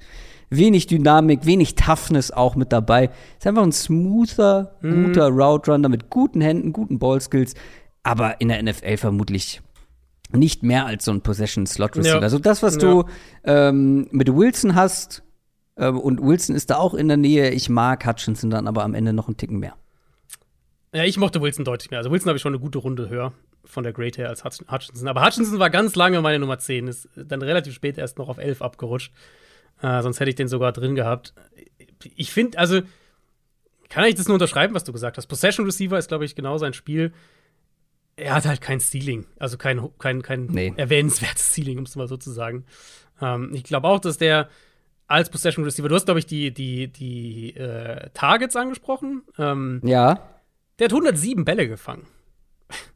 ja. 107 Catches. Und ich habe auch mal nachgeschaut, der hat in den, drei, in den, letzten, äh, in den letzten drei Jahren nie unter 60 Catches gehabt, nie unter 750 Yards gehabt. Also die Production ist schon sehr konstant bei ihm. So diese High-Volume-Rolle ist, glaube ich, genau das, wo man äh, Xavier Hutchinson auch in der NFL sehen kann. Mit der Größe ähm, und er, er hat ja auch so ein bisschen diese, diese Catchpoint, ich, ich gewinne am Catchpoint mit meiner Größe. Das ist nicht so konstant leider da, aber es ist schon ein bisschen zu sehen. Ähm, ich glaube, das kann halt einfach eine, eine gute Rolle in der Offense sein. Da, wahrscheinlich reden wir über eine, eine, eine Nummer 3, bestenfalls, denke ich, in der NFL-Offense. Und er hat halt einfach keinen dominanten, kein dominantes Trade. Also es ist einfach so, ja, kein dominantes Trade, wo du sagst, da, da, darauf kannst du aufbauen, da ist die Upside da. Das ist halt bei ihm einfach nicht so. Und deswegen, ja, so ein bisschen. Sein Tape hat Spaß gemacht, sein Tape ist in Ordnung, die Production ist enorm hoch, aber irgendwie fehlt es halt einfach so ein bisschen nach oben und deswegen, ähm, ich denke auch, dass der eher Runde 4 gehen wird, wenn ich, wenn ich jetzt predikten müsste. Das war unsere Preview auf die Wide Receiver im NFL Draft 2023. Mal wieder sehr ausgiebig. Nicht ganz so wild, wie ich erwartet habe. Wir haben, glaube ich, bisschen, nur bisschen. jeder einen Spieler, den der andere nicht in, den der- Top ja, 10 hat. Stimmt, ja. Haben, Aber an der Spitze gibt es dann doch noch ein paar Unterschiede. Wir haben noch, es gibt auch einen Receiver, ich weiß nicht, ob wir den vielleicht kurz ansprechen sollten. Keyshawn Butte? Ja, ganz genau. Ich wusste das. Weil- Ich wollte, ich wollte ihn ignorieren, aber Also ihr werdet wahrscheinlich einiges zu ihm irgendwann lesen oder hören und ihr werdet den auch in einem- vielen Top Tens immer noch drin haben. ja, aber da hat jemand äh, nach letztem Jahr aufgehört, oder? Zu scouten. Ja, also sein 2022er Tape ist, ich habe mir aufgeschrieben, er hatte keine Lust mehr zu spielen. So sieht sein Tape aus. Und Das 22er Tape ist das schlechteste Wide Receiver Tape, was ich in fünf Jahren Down the Talk geguckt habe. ja, ich wahrscheinlich. Ich habe also, halt die, ich habe halt die, ich habe ja nicht immer die ganz späten Receiver geguckt, aber das 2022er Tape ist absurd Mhm. Ja. schlecht. Ja, und das wird halt bei ihm äh, wichtig sein, also bei ihm wird es halt wichtig sein, dass Teams halt gucken, was war da los? Also. Woran weil- hattet ihr Lehen? Das hattet ihr ganz genau. Weil, dass er es dass er's besser kann, haben wir ja von ihm gesehen. Und ich meine, wenn ihr jetzt, wenn ihr Mockdrafts oder Big Boards oder was auch immer von vor der Saison euch anguckt, da ist der überall, also spätestens Runde 2 findet ihr den. Der war nicht Aber- bei nicht wenigen Nummer 1 Receiver oder Nummer 2 Receiver in dieser Klasse vor, de, vor der Saison.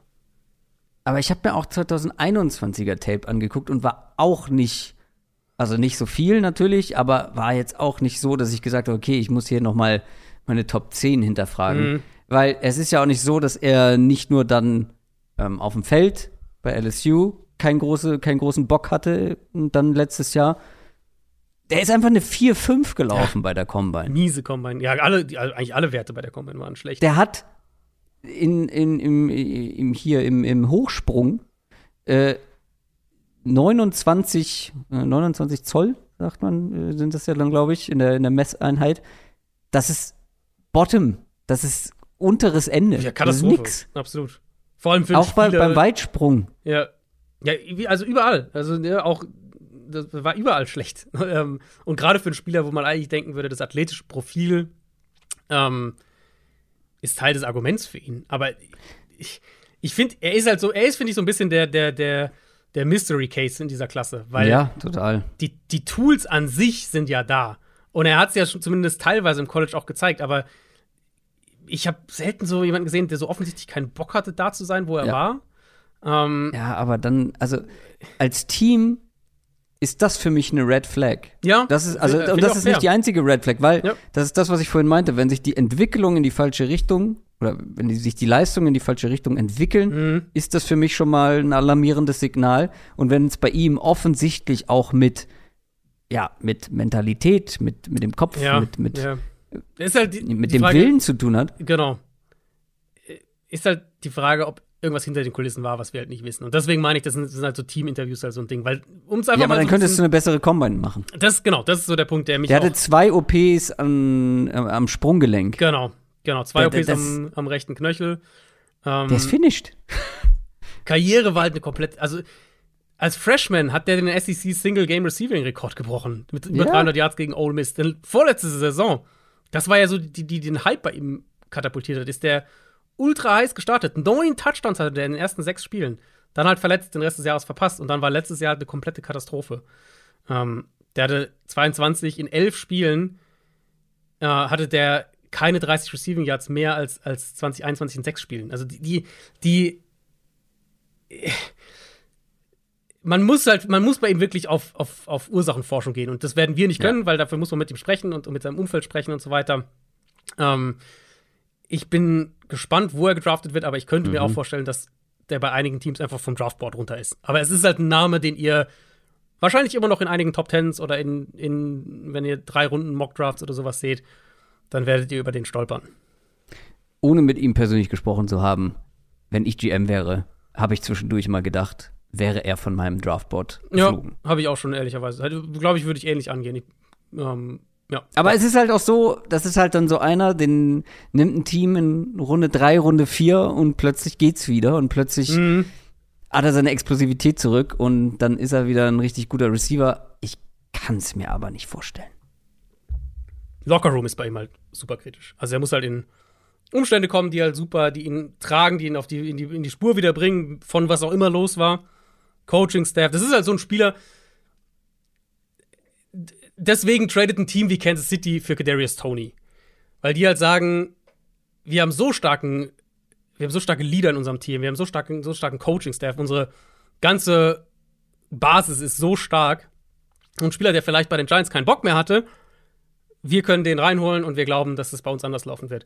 Und ich glaube, so, so muss es für ihn, für, für Keishon Butte auch laufen. Das ist der einzige Weg, wie es funktioniert. Und Ja, aber dann könntest du bei der Combine besser testen, wenn das das Ja. einzige Problem war. ja, ja, absolut. Also die Comment kann man, kann man nicht wegdiskutieren. Das soll es für heute gewesen sein. Feedback wie immer gerne. Ihr wisst mittlerweile wo. Adrian, hast du noch was auf dem Herzen? Ähm, Running Backs, nächste Woche.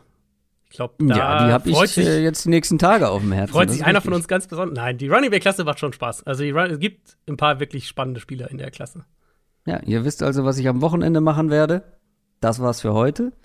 Das waren die Wide Receiver und wir nähern uns mit großen Schritten den Draft. Wir nähern uns auch mit großen Schritten dem Ende dieser Podcast-Folge und ich rede so lange, weil die Musik nicht angefangen hat. Und da gab's ein kleines technisches Problem. Es ist behoben. Damit wünsche ich euch eine schöne Woche. Macht's gut. Tschüss.